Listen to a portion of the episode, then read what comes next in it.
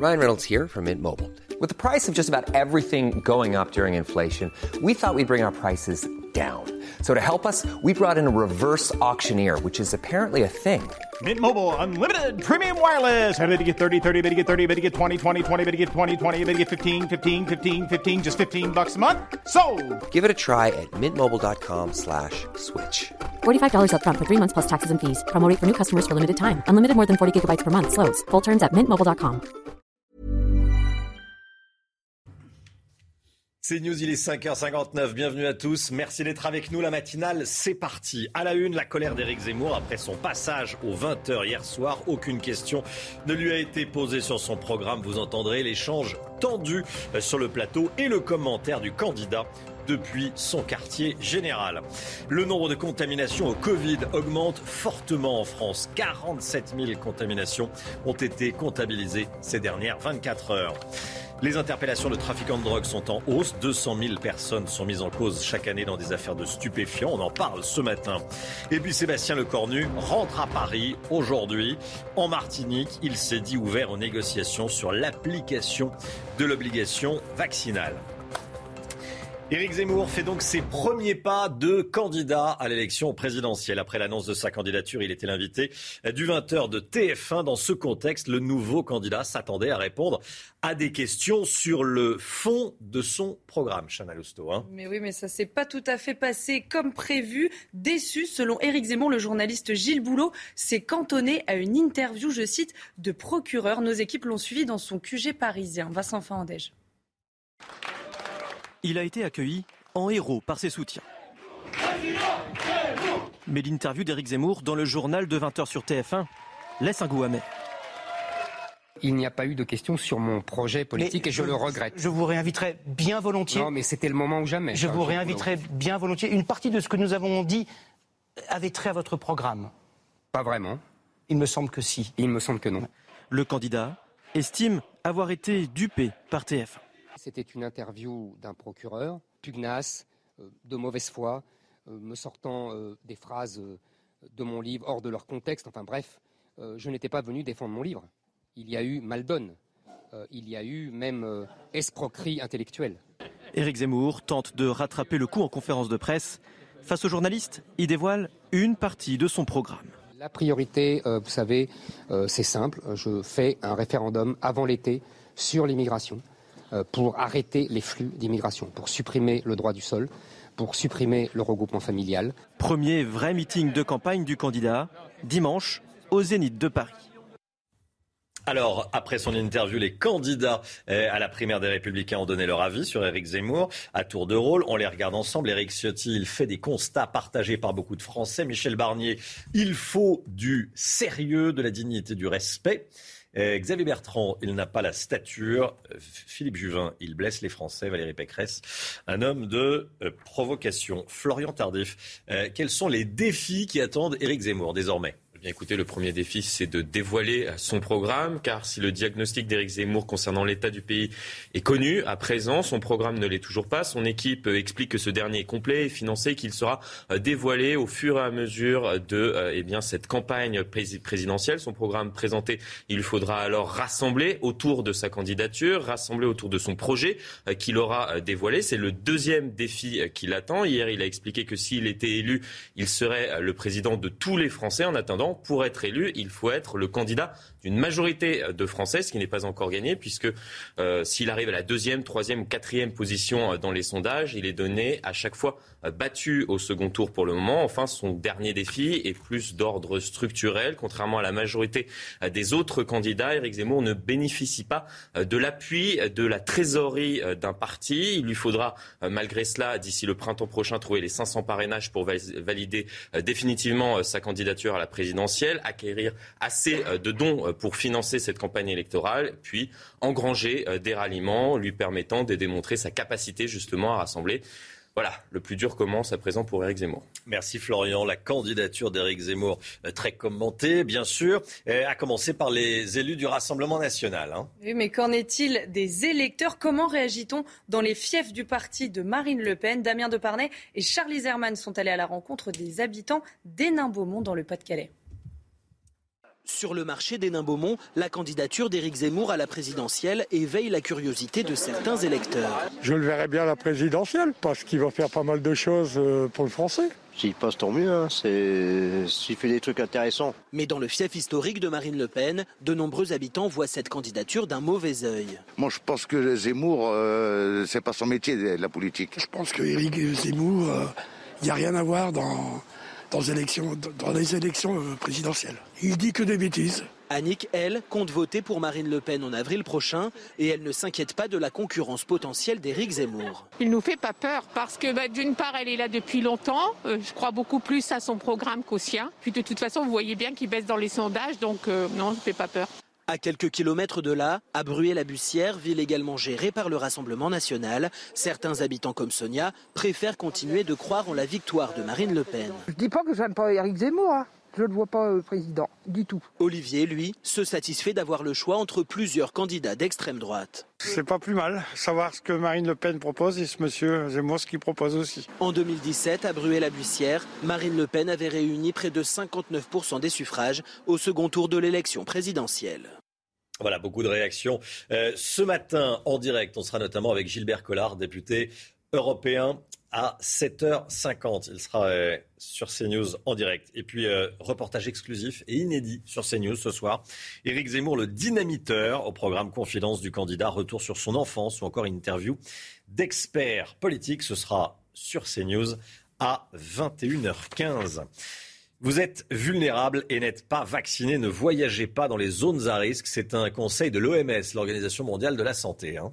Oui, elle base ses recommandations sur la circulation du variant Omicron. Euh, sont concernées les personnes de plus de 60 ans qui représentent des comorbidités sans euh, vaccination complète. L'OMS leur conseille de reporter leur séjour dans les pays à risque. En revanche, elle juge inutile l'interdiction de voyager. Plus de 47 000 cas confirmés ces dernières 24 heures. Ce sont les derniers chiffres publiés par Santé publique France. Attention, ce sont les chiffres du mardi. C'est-à-dire qu'il y a un rattrapage avec le week-end mais ça reste évidemment euh, très élevé, hein, Chana. Oui, ils étaient 30 000 la semaine dernière, donc 17 euh, 000 de plus. À l'hôpital, 1824 patients sont hospitalisés en réanimation, plus 75 en 24 heures. 14 décès ont été recensés. Selon le ministre de la Santé, ça ne devrait pas s'améliorer. Selon Olivier Véran, les contaminations pourraient augmenter de plus de 60% par semaine. Écoutez l'analyse de Bruno Mégarban, chef du service de réanimation à l'hôpital La Ruboisière à Paris.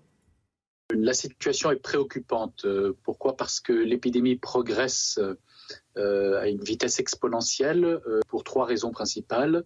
La première, c'est une baisse de la vigilance quant à l'application des mesures barrières. La seconde, c'est le refroidissement des températures. Et enfin, troisièmement, avec probablement une certaine perte de capacité du vaccin à protéger contre le risque de contamination. Voilà, il y a des départements où le virus circule euh, plus que dans d'autres. Il circule beaucoup dans les Bouches du Rhône, à tel point que la préfecture a décidé de maintenir le port du masque à l'extérieur lorsqu'il y a des rassemblements importants de population, Chana. Hein. Et oui, ce partout dans le département et pour tout le monde, une mesure applicable jusqu'au 3 janvier. Alors qu'en pensent les habitants? Direction Aix-en-Provence avec Stéphanie Rouquier. Le masque est de retour dans le centre-ville d'Aix-en-Provence. Il est présent sur quasiment tous les visages. Oui, il n'y en a peut-être pas assez. Oui, je pense que tout le monde devrait porter le masque. Il n'y a pas de cas avérés de, de cluster en extérieur, donc euh, je ne le comprends pas très bien. Mais vous le portez Je le porte parce qu'il faut respecter la loi, c'est tout. Certains avouent obtempérer par crainte de la verbalisation. Le port du masque est en effet obligatoire en extérieur dans tout le département lorsqu'il y a des rassemblements importants de population. Mais la plupart des Aixois ne cachent pas leurs inquiétudes face à la cinquième vague et à l'arrivée du nouveau variant. Même à l'extérieur, oui, je me sens plus en sécurité quand je l'ai. Non, mais moi je mets tout le temps, de toute façon, maintenant, à l'extérieur, surtout l'hiver. Alors, pour moi, pour ce virus-là, et puis pour protéger ma fille, mon petit-fils, et pour protéger les autres aussi. Les Bouches-du-Rhône font actuellement partie des dix départements les plus touchés de France avec un taux d'incidence qui dépasse les 400 cas pour 100 000 habitants.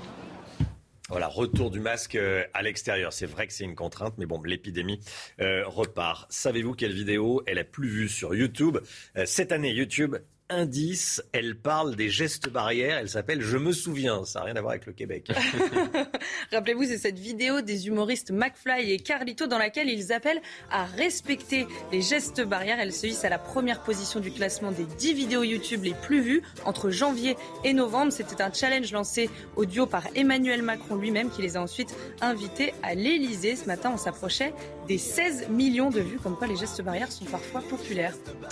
C'est une information de la nuit, un délai de 14 semaines au lieu de 12 pour pratiquer une IVG, un avortement. L'Assemblée nationale a de nouveau approuvé l'extension du délai légal hein, cette nuit. Et oui, une adoption qui suscite l'indignation de la droite pour qui l'IVG à 14 semaines peut avoir des conséquences gynécologiques graves. Les députés ont également supprimé le délai de 48 heures entre l'entretien psychosocial et le recueil de consentement à une IVG. En revanche, ils ont refusé de supprimer la clause de conscience spécifique des médecins. Voilà, on ne sait pas si le texte ira jusqu'au euh, Sénat ou pas. Les interpellations pour trafic de stupéfiants en hausse. C'est la conclusion des euh, derniers chiffres du ministère de l'Intérieur. Plus 15% d'interpellations entre 2016 et 2019. Hein. Oui, en revanche, le nombre d'arrestations de consommateurs se stabilise. Depuis 2016, plus de 200 000 personnes sont mises en cause chaque année pour usage ou trafic de drogue. Clémence Barbier.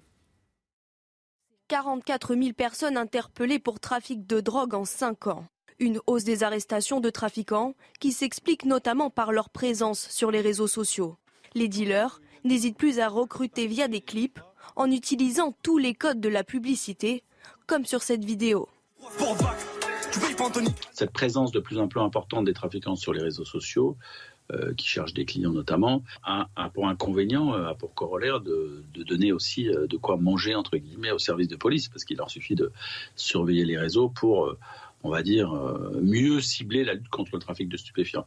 Plus difficile en revanche de détecter les consommateurs de drogue. Les arrestations sont en légère baisse, moins 3% entre 2016 et 2019. La raison Le développement de livraisons plus discrètes. Aujourd'hui, euh, les transactions pour les matières stupéfiantes ne se font plus uniquement sur la voie publique, mais elles se font également à domicile. C'est aussi euh, attractif, si je puis dire, pour les consommateurs, puisque eux, indirectement, prennent moins de risques. La consommation et la vente de drogue concernent près d'une interpellation sur cinq.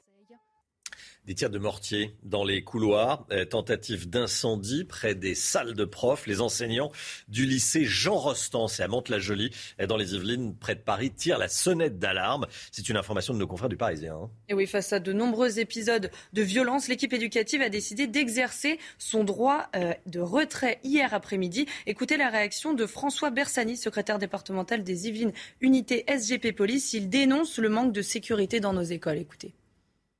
Aujourd'hui, bah, ce qu'on constate, c'est que les, enceintes des établissements euh, scolaires, lycées, collèges, ne sont plus, de, ne sont plus des sanctuaires.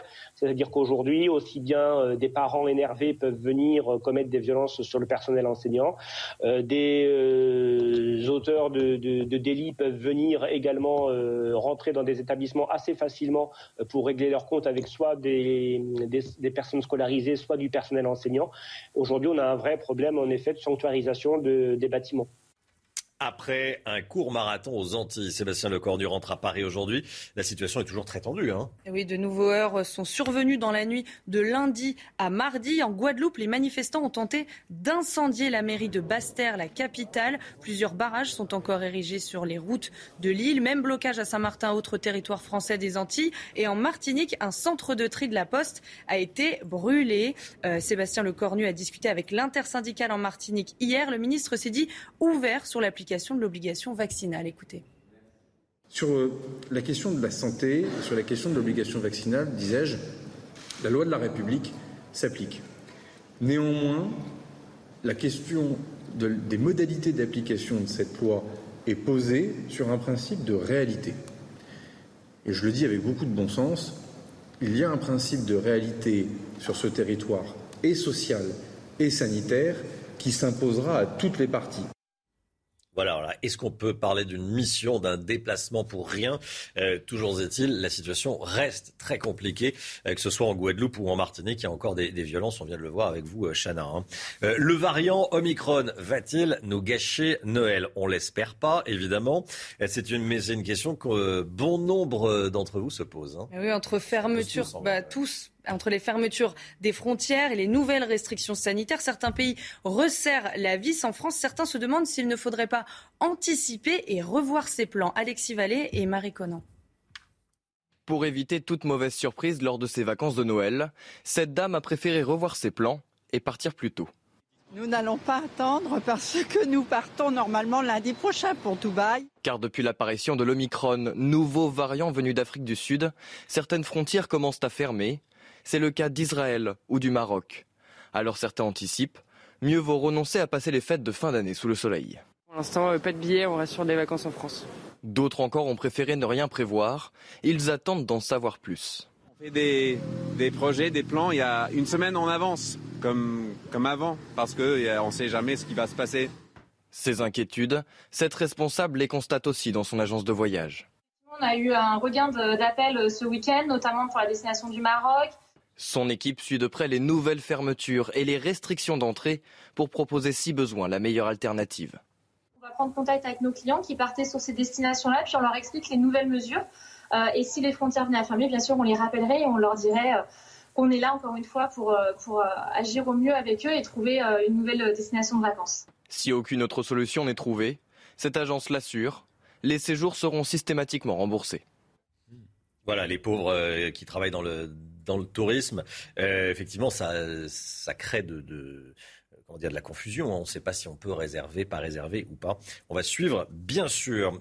Avis aux passionnés d'histoire. Regardez, on vous parle ce matin d'une vente aux enchères assez exceptionnelle qui se tiendra ce week-end aux États-Unis, Chana. Hein. oui, c'est l'épée portée par Napoléon Bonaparte lors de son coup d'État en 1799 qui sera mise aux enchères. En vente également cinq armes à feu ayant appartenu à l'empereur français, mort il y a 200 ans. Un prestigieux lot estimé entre 1,5 million et 3,5 millions de dollars l'épée de Napoléon lors de son coup d'État de 1789. Bon, euh, 1,5 million et demi, 3 millions et demi de dollars. Bon, bah écoutez, on va, on va suivre, suivre la vente. Allez, 6h15, restez bien avec nous. Il y a du changement à Pôle Emploi, une nouvelle mesure entre en vigueur ce matin. Eric de Ritmaten, on en parle. Eric, qu'est-ce qu'il y a de, nouveau chez Pôle emploi? Eh bien, c'est le dernier volet de la réforme. Ça rentre en application ce matin. C'est en fait comment inciter les travailleurs à, ne plus passer d'un job à l'autre, vous voyez, pour des petites périodes, et puis ils touchent le chômage. Bah, ce qui va se passer, c'est qu'ils vont devoir travailler au minimum six mois et non plus quatre mois pour avoir droit à l'ouverture des allocations. Alors, c'est vrai que cette mesure qui entre en vigueur ce matin va concerner 475 000 personnes, hein, selon l'UNEDIC, mais les cadres aussi sont concernés. Les cadres, ça va être la dégressivité euh, de leur allocation au bout de 7 mois de chômage et non plus 9 mois. Donc vous voyez, ils sont concernés, ça fera 25 000 cadres là qui seront touchés. Bah, le gouvernement a mis en place cette réforme. Rappelez-vous, elle a été bloquée par les syndicats. Le Conseil d'État n'a même rien eu à redire puisque euh, elle passe. Donc Emmanuel Macron, si l'on peut dire, euh, gagne son pari. La précédente réforme, bah, c'était en octobre, c'était le salaire journalier de référence qui avait été révisé. Donc 1 million 100 000 chômeurs touchés. Les syndicats avaient dit ah les travailleurs, les chômeurs vont perdre des allocations, mais le gouvernement avait dit non parce que les durée d'indemnisation va augmenter. Voilà où on en est. En fait, en résumé, le gouvernement veut des emplois stables, durables. Encore faut-il que les patrons jouent le jeu et qu'il n'y ait pas des, des CDD trop nombreux. Ça va concerner quand même beaucoup de monde, tout ça.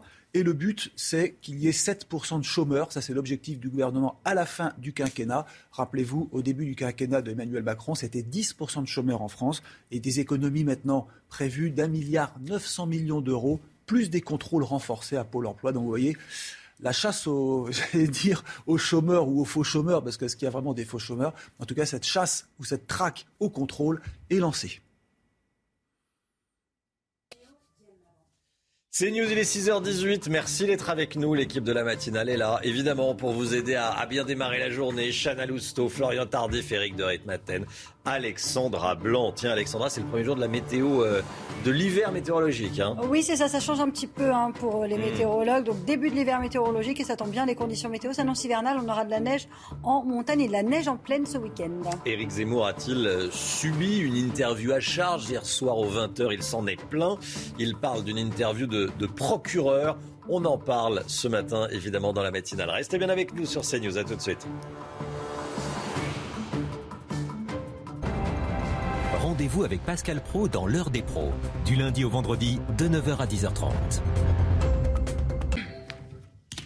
C'est News, 6h25, le sport, 16e journée de Ligue 1 aujourd'hui, Chana. Hein. Et au programme, 10 matchs, dont PSG Nice à suivre sur Canal Plus à 21h. Le club parisien, leader du classement, devra faire sans Neymar blessé euh, pendant au moins 6 semaines, mais avec Lionel Messi. Il sera bien présent, l'Argentin, qui a reçu lundi soir le 7e ballon d'or de sa carrière. L'entraîneur du Paris Saint-Germain, Mauricio Pochettino, vise une huitième couronne pour son joueur. Écoutez. Sept ballons d'or. On parle d'un exploit énorme, un exploit immense.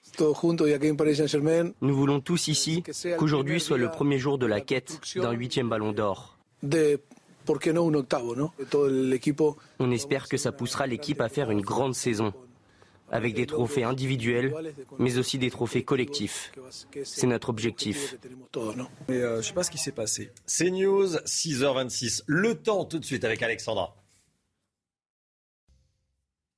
Alexandra, vous nous emmenez à Saint-Malo ce matin. Oui, à Saint-Malo, il va y avoir du vent aujourd'hui avec le passage d'une perturbation. On va retrouver un ciel assez variable. Regardez, hier, nous avions cette alternance de nuages, d'éclaircies et de quelques averses. On va retrouver exactement le même type de conditions avec en prime le retour du vent. Aujourd'hui, c'est le premier jour de l'hiver météorologique. Deux départements restent également placés sous surveillance sur le nord du pays puisque nous avons euh, toujours certains cours d'eau qui débordent, notamment euh, la Lys, avec donc une situation à surveiller, même s'il n'y aura pas de vraies précipitations aujourd'hui, mais seulement quelques averses sur le nord. Alors au programme, passage d'une perturbation aujourd'hui que l'on retrouve ce matin entre le sud-ouest, les régions centrales ou encore en remontant vers le nord-est. À l'arrière, on a un ciel de traîne assez actif avec une alternance de nuages d'éclaircies et d'averses. Et puis regardez, nouveauté, le vent souffle fort près des côtes de la Manche, encore sur la façade ouest avec le passage de cette perturbation. Perturbation qui va d'ailleurs progresser dans le sud dans l'après-midi, que l'on retrouvera entre les Pyrénées, le golfe du Lion, en marge de la région PACA ou encore sur les Alpes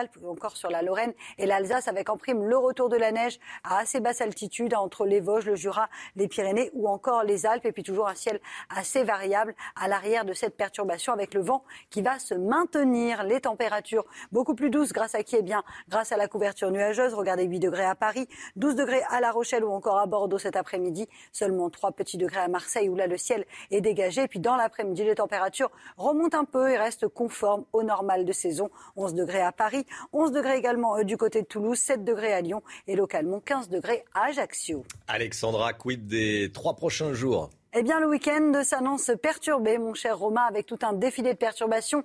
Demain, ce sera en quelque sorte une journée de transition avec toujours un petit peu de neige en montagne et des vents assez forts autour du golfe du Lion. Et puis vendredi, nouvelle perturbation qui va arriver, puis qui va traverser le pays tout au long euh, du week-end avec des températures qui vont de nouveau baisser. Puis on attend aussi un petit peu de neige en pleine, notamment pour la journée de samedi.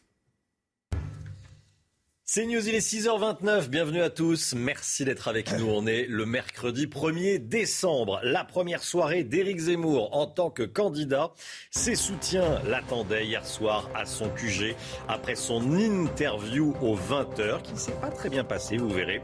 On était euh, dans le QG d'Éric Zemmour et puis les réactions politiques ce matin avec, euh, en direct avec nous. Xavier Iacovelli, sénateur La République en marche. À tout de suite, monsieur le sénateur. Le premier tour de la primaire des Républicains débute ce matin. Premier vote à partir de 8 heures. Tout est possible. C'est ce que nous dira Florian Tardif. A tout de suite, Florian. Dans les Antilles, le ministère de l'Intérieur a étraîné une nouvelle forme d'intervention rapide de la gendarmerie nationale. Sa méthode, taper fort, taper vite. Les détails avec Vincent Faandège. A tout de suite, Vincent. Le nombre de contaminations au Covid augmente fortement en France. 47 000 cas ont été comptabilisés ces dernières 24 heures. Éric Zemmour fait donc ses premiers pas de candidat à la présidence de la République. Après l'annonce de sa candidature sur les réseaux sociaux, il était l'invité du 20h hier soir de la Une. Dans ce contexte, le nouveau candidat s'attendait à répondre à des questions sur son programme, des questions de fond, mais ça ne s'est pas du tout passé comme prévu, Chana. hein. Et oui, déçu. Selon lui, le journaliste Gilles Boulot s'est cantonné à une interview de procureur. Je cite, Gauthier Lebret était dans le QG d'Éric Zemmour hier soir.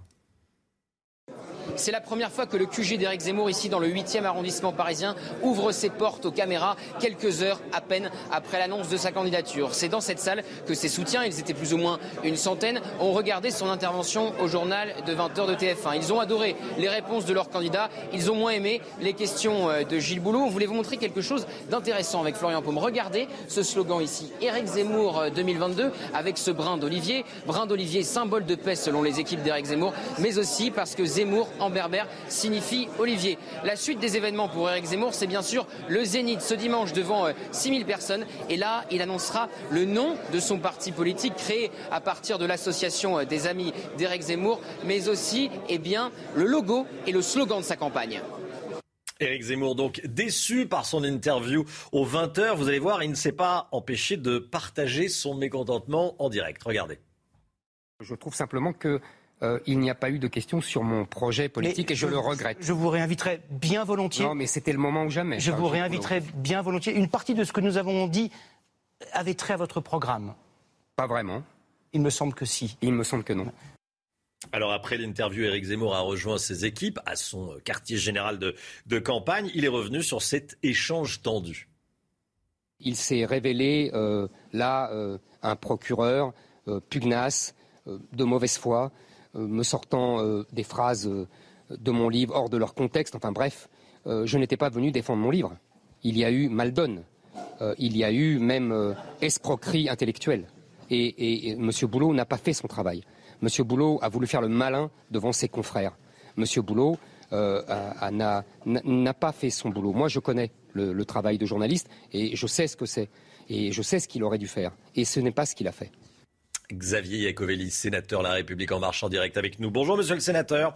Merci d'avoir choisi CNews pour réagir ce matin. Comment est-ce que vous avez trouvé Éric Zemmour hier soir aux 20h de la Une? Bah, fidèle, fidèle à lui-même, fidèle euh, à ce qu'il est depuis le début. Sauf que moi, je me suis rendu compte effectivement qu'il n'a pas fait euh, sa mue entre le polémiste et le politique, entre le journaliste qui choisit les questions et euh, le politique qui y répond. Effectivement, il faut qu'il comprenne maintenant qu'il est candidat que ce n'est pas lui qui fait les, questions et il va falloir qu'il apporte des réponses par contre. Est-ce que c'était une interview à charge? Il n'y a, a, pas eu de questions sur le, sur le programme, sur le fond, effectivement. Mais c'était une déclaration de candidature. On n'était pas là pour, euh, euh, il n'était pas là pour euh, égrener son programme. En tout cas, je pense que tous les candidats à l'élection présidentielle aimeraient faire le 20h sur TF1. Il a la chance de pouvoir faire cette déclaration. Il a la chance d'ailleurs qu'on puisse faire le débrief chaque jour du moindre fait et geste. J'ai pour habitude de dire qu'avec Éric Zemmour, c'est un peu Martine, vous savez, la BD, Martine et la plage, Martine fait des crêpes. Bah, c'est un peu ça avec Éric Zemmour. Moi, ce que je vois surtout euh, de ce euh, Éric Zemmour, de ce candidat à l'élection présidentielle, c'est qu'il se rêvait Charles de Gaulle, il se rêvait être le clone de Charles de Gaulle, et en fin de compte, c'est le clown euh, de, Pétain, et, c'est ça qui est problématique pour la France. Mmh.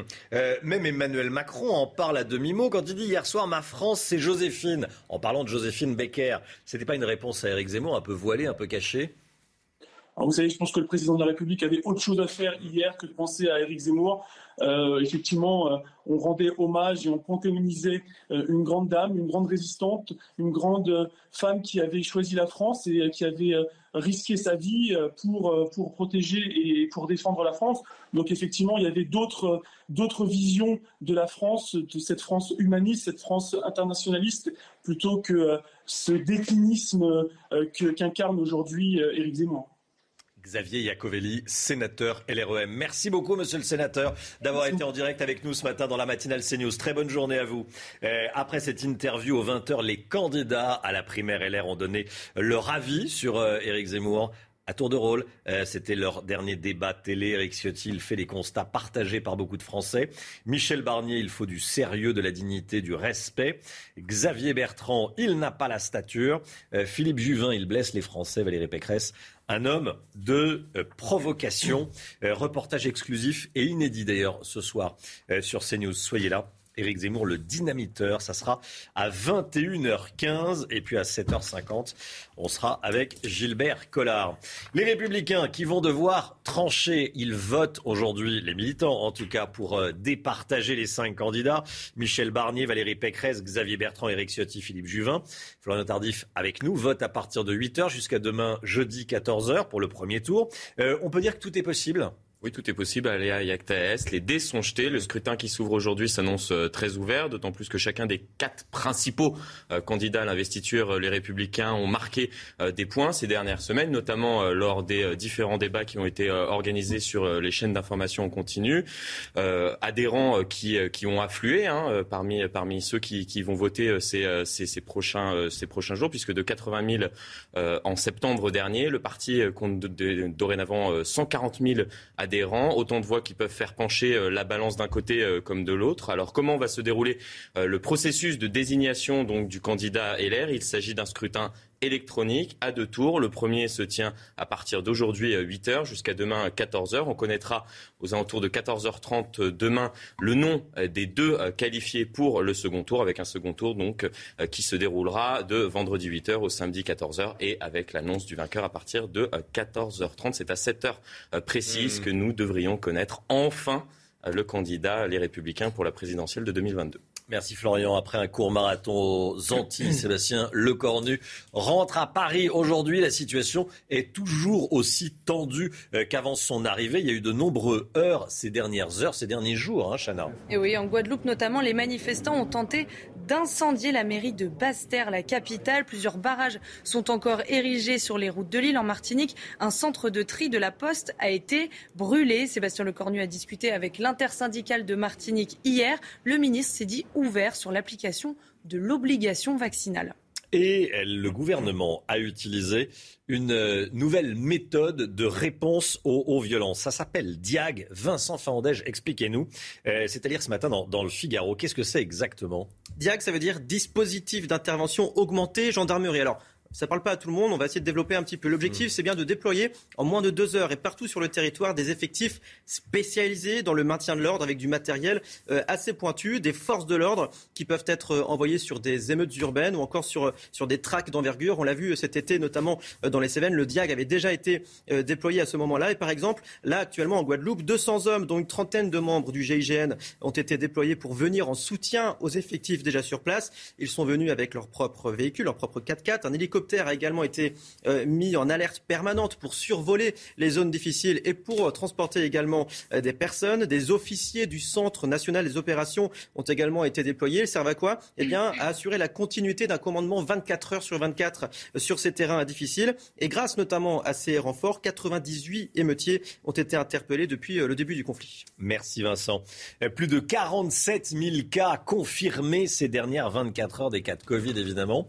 Ce sont les derniers chiffres publié par Santé publique France. Attention, ce sont les chiffres du mardi. Il y a un rattrapage du, du week-end, mais ça reste très élevé. 47 177 nouveaux cas en 24 heures. Hein. Et oui, la semaine dernière, ils étaient 30 000. À l'hôpital, 1824 patients sont hospitalisés en réanimation. C'est plus 75 en 24 heures et 14 décès ont été recensés. Selon le ministre de la Santé, ça ne devrait pas s'améliorer. Les contaminations pourraient augmenter de plus de 60% par semaine. Et la Haute Autorité de Santé recommande la vaccination des enfants de 5 à 11 ans, les enfants qui risquent de faire une forme grave de la Covid. Hein. Et cette recommandation mmh. concerne au total un peu plus de 360 000 enfants en France. La Haute Autorité de Santé attend de nouveaux éléments pour euh, un élargissement éventuel à tous les enfants. À Marseille, le professeur Hervé Chambos, pédiatre à l'hôpital de, de la Timone, y est favorable. On l'écoute. On voit bien aujourd'hui, avec la nouvelle vague épidémique, que les enfants sont particulièrement porteurs de ce virus. Peu d'entre eux sont malades, mais dans certaines indications, il y a de vrais euh, intérêts à, la vaccination que l'on pourra expliquer aux, familles. Les enfants, en dehors du fait de pouvoir avoir euh, des formes graves, sont des porteurs de virus et transmettent le virus à des personnes qui, elles, euh, sont plus ou moins bien protégées et peuvent développer des formes graves. Donc il y a un vrai intérêt à la vaccination des enfants explosion des contaminations euh, à la Covid dans plusieurs départements, notamment dans le Tarn-et-Garonne. Et là-bas, les habitants euh, s'alarment. C'est la ruée vers la vaccination, Chana. Hein. Oui, à tel point que le centre de vaccination de Motoban a dû rouvrir ses portes. Le taux d'incidence et le nombre d'hospitalisations montent en flèche, ce qui a convaincu les plus réticents à la vaccination. Reportage à Motoban, donc avec Jean-Luc Thomas. Bonjour madame. Première, deuxième ou troisième dose de rappel? Cette femme est l'une des 500 personnes à recevoir sa dose de rappel ce jour-là. Le centre rouvre après une semaine de fermeture.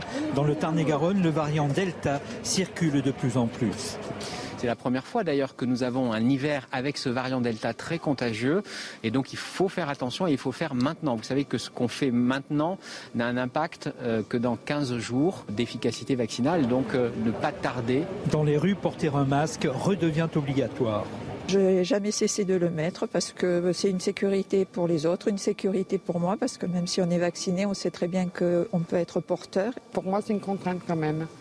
Mais après, euh, si on n'a pas le choix, il faut bien le mettre. Les contrôles vont se multiplier, les forces de l'ordre n'hésiteront pas à sanctionner.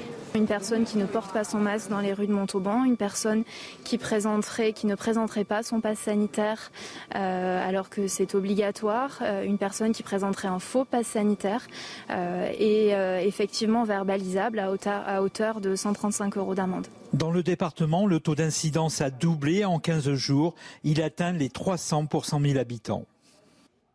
Voilà, ruée sur la vaccination. 6h41, 16e journée de Ligue 1 aujourd'hui. On en parle tout de suite.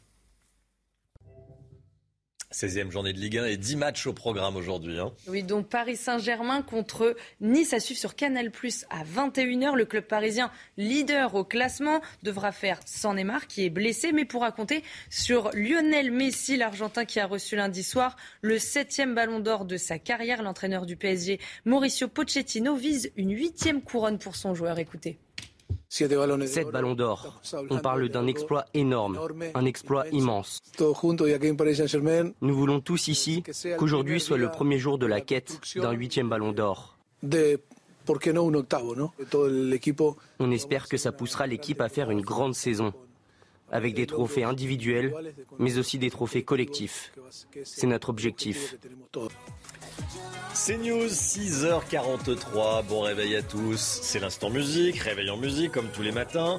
Euh, on va écouter le meilleur DJ du monde. C'est simple, c'est le meilleur. David Guetta qui a dévoilé le, clip de son tout dernier titre. Ça s'appelle Family, une collaboration avec trois autres artistes américains. Près de 2 millions de vues en, une semaine. Hein. On écoute Family. Family.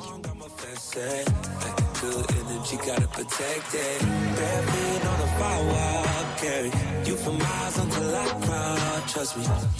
Tell me your secrets, stay on lock, yeah. I ain't alone on this one way, cause I don't got friends.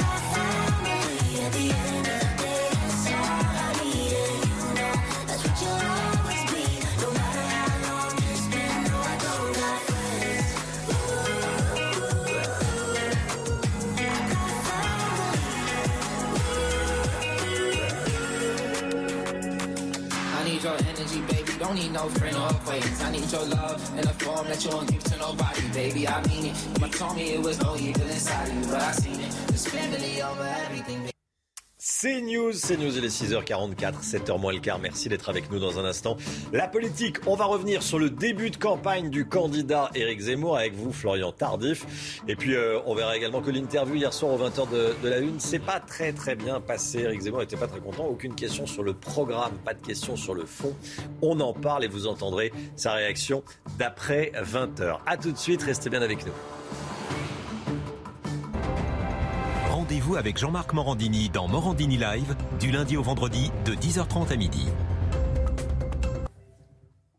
C'est News, 6h52. Ça y est, la campagne d'Éric Zemmour est lancée. Il est officiellement candidat à l'élection présidentielle de l'année prochaine. Florian Tardif, plus qu'une bataille politique, le candidat veut livrer une bataille culturelle, mémorielle, civilisationnelle. Hein. Oui, c'est l'air grave, surjouant la solennité d'une annonce à l'importance en somme relative, car écrite depuis plusieurs semaines, qu'Éric Zemmour est entré officiellement euh, dans la course à l'Élysée. Mais plus qu'une course, il s'est en réalité lancé hier dans une véritable bataille bataille, euh, culturelle, bataille mémorielle, bataille de civilisation, image à l'appui. Il a livré euh, son diagnostic connu, celui d'une France à l'agonie et que lui seul euh, peut sauver. Il le dit lui-même dans cette vidéo d'une dizaine de minutes postée sur les réseaux sociaux juste avant l'officialisation de sa candidature. Il n'est plus temps de réformer la France, mais de la sauver. De la sauver. Alors comment compte-t-il la sauver? Bien, l'histoire s'arrête là. C'est dommageable car ce que nous propose justement Éric Zemmour, c'est la poursuite du récit national qui s'est attaché à décrire dans son allocution. Regardez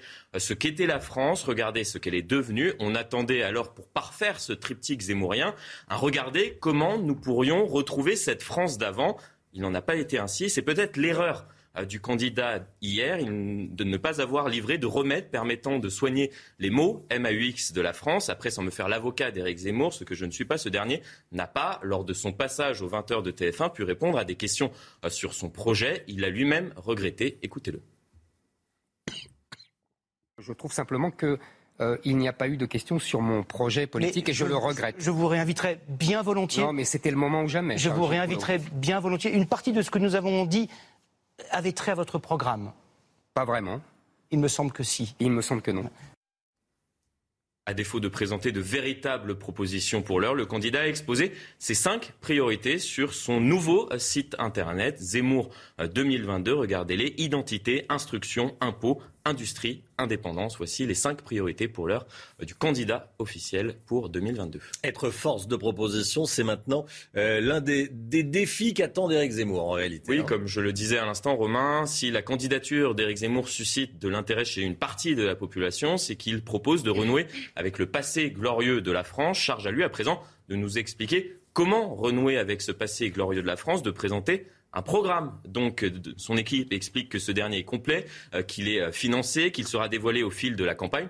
Soit viendra alors pour l'heure le euh, pour l'heure au candidat de rassembler autour de cette candidature, rassembler autour de sa vision, de son projet. Hier, il a expliqué que s'il était élu, il sera le président de tous les Français. En attendant, pour être élu, il faudra qu'il devienne le candidat d'une majorité de Français, ce qui n'est pas encore gagné, puisque s'il arrive en deuxième position, en troisième position ou en quatrième position en fonction euh, des euh, sondages. Il est donné battu à chaque fois au second tour. C'est euh, le second défi d'Éric Zemmour, le deuxième défi d'Éric Zemmour, puisqu'il en existe un troisième. Le dernier est plus structurel. Contrairement à la majorité des autres candidats à la présidentielle, il ne bénéficie pas de l'appui, de la trésorerie d'un parti. Il lui faudra, malgré cela, d'ici le printemps prochain, trouver les 500 parrainages lui permettant d'officialiser sa candidature pour 2022. Il lui faudra également acquérir assez de dons pour financer euh, sa campagne électorale. Et il lui faudra également engranger euh, des ralliements lui permettant de démontrer sa capacité justement à rassembler, rassembler, fédérer autour de sa candidature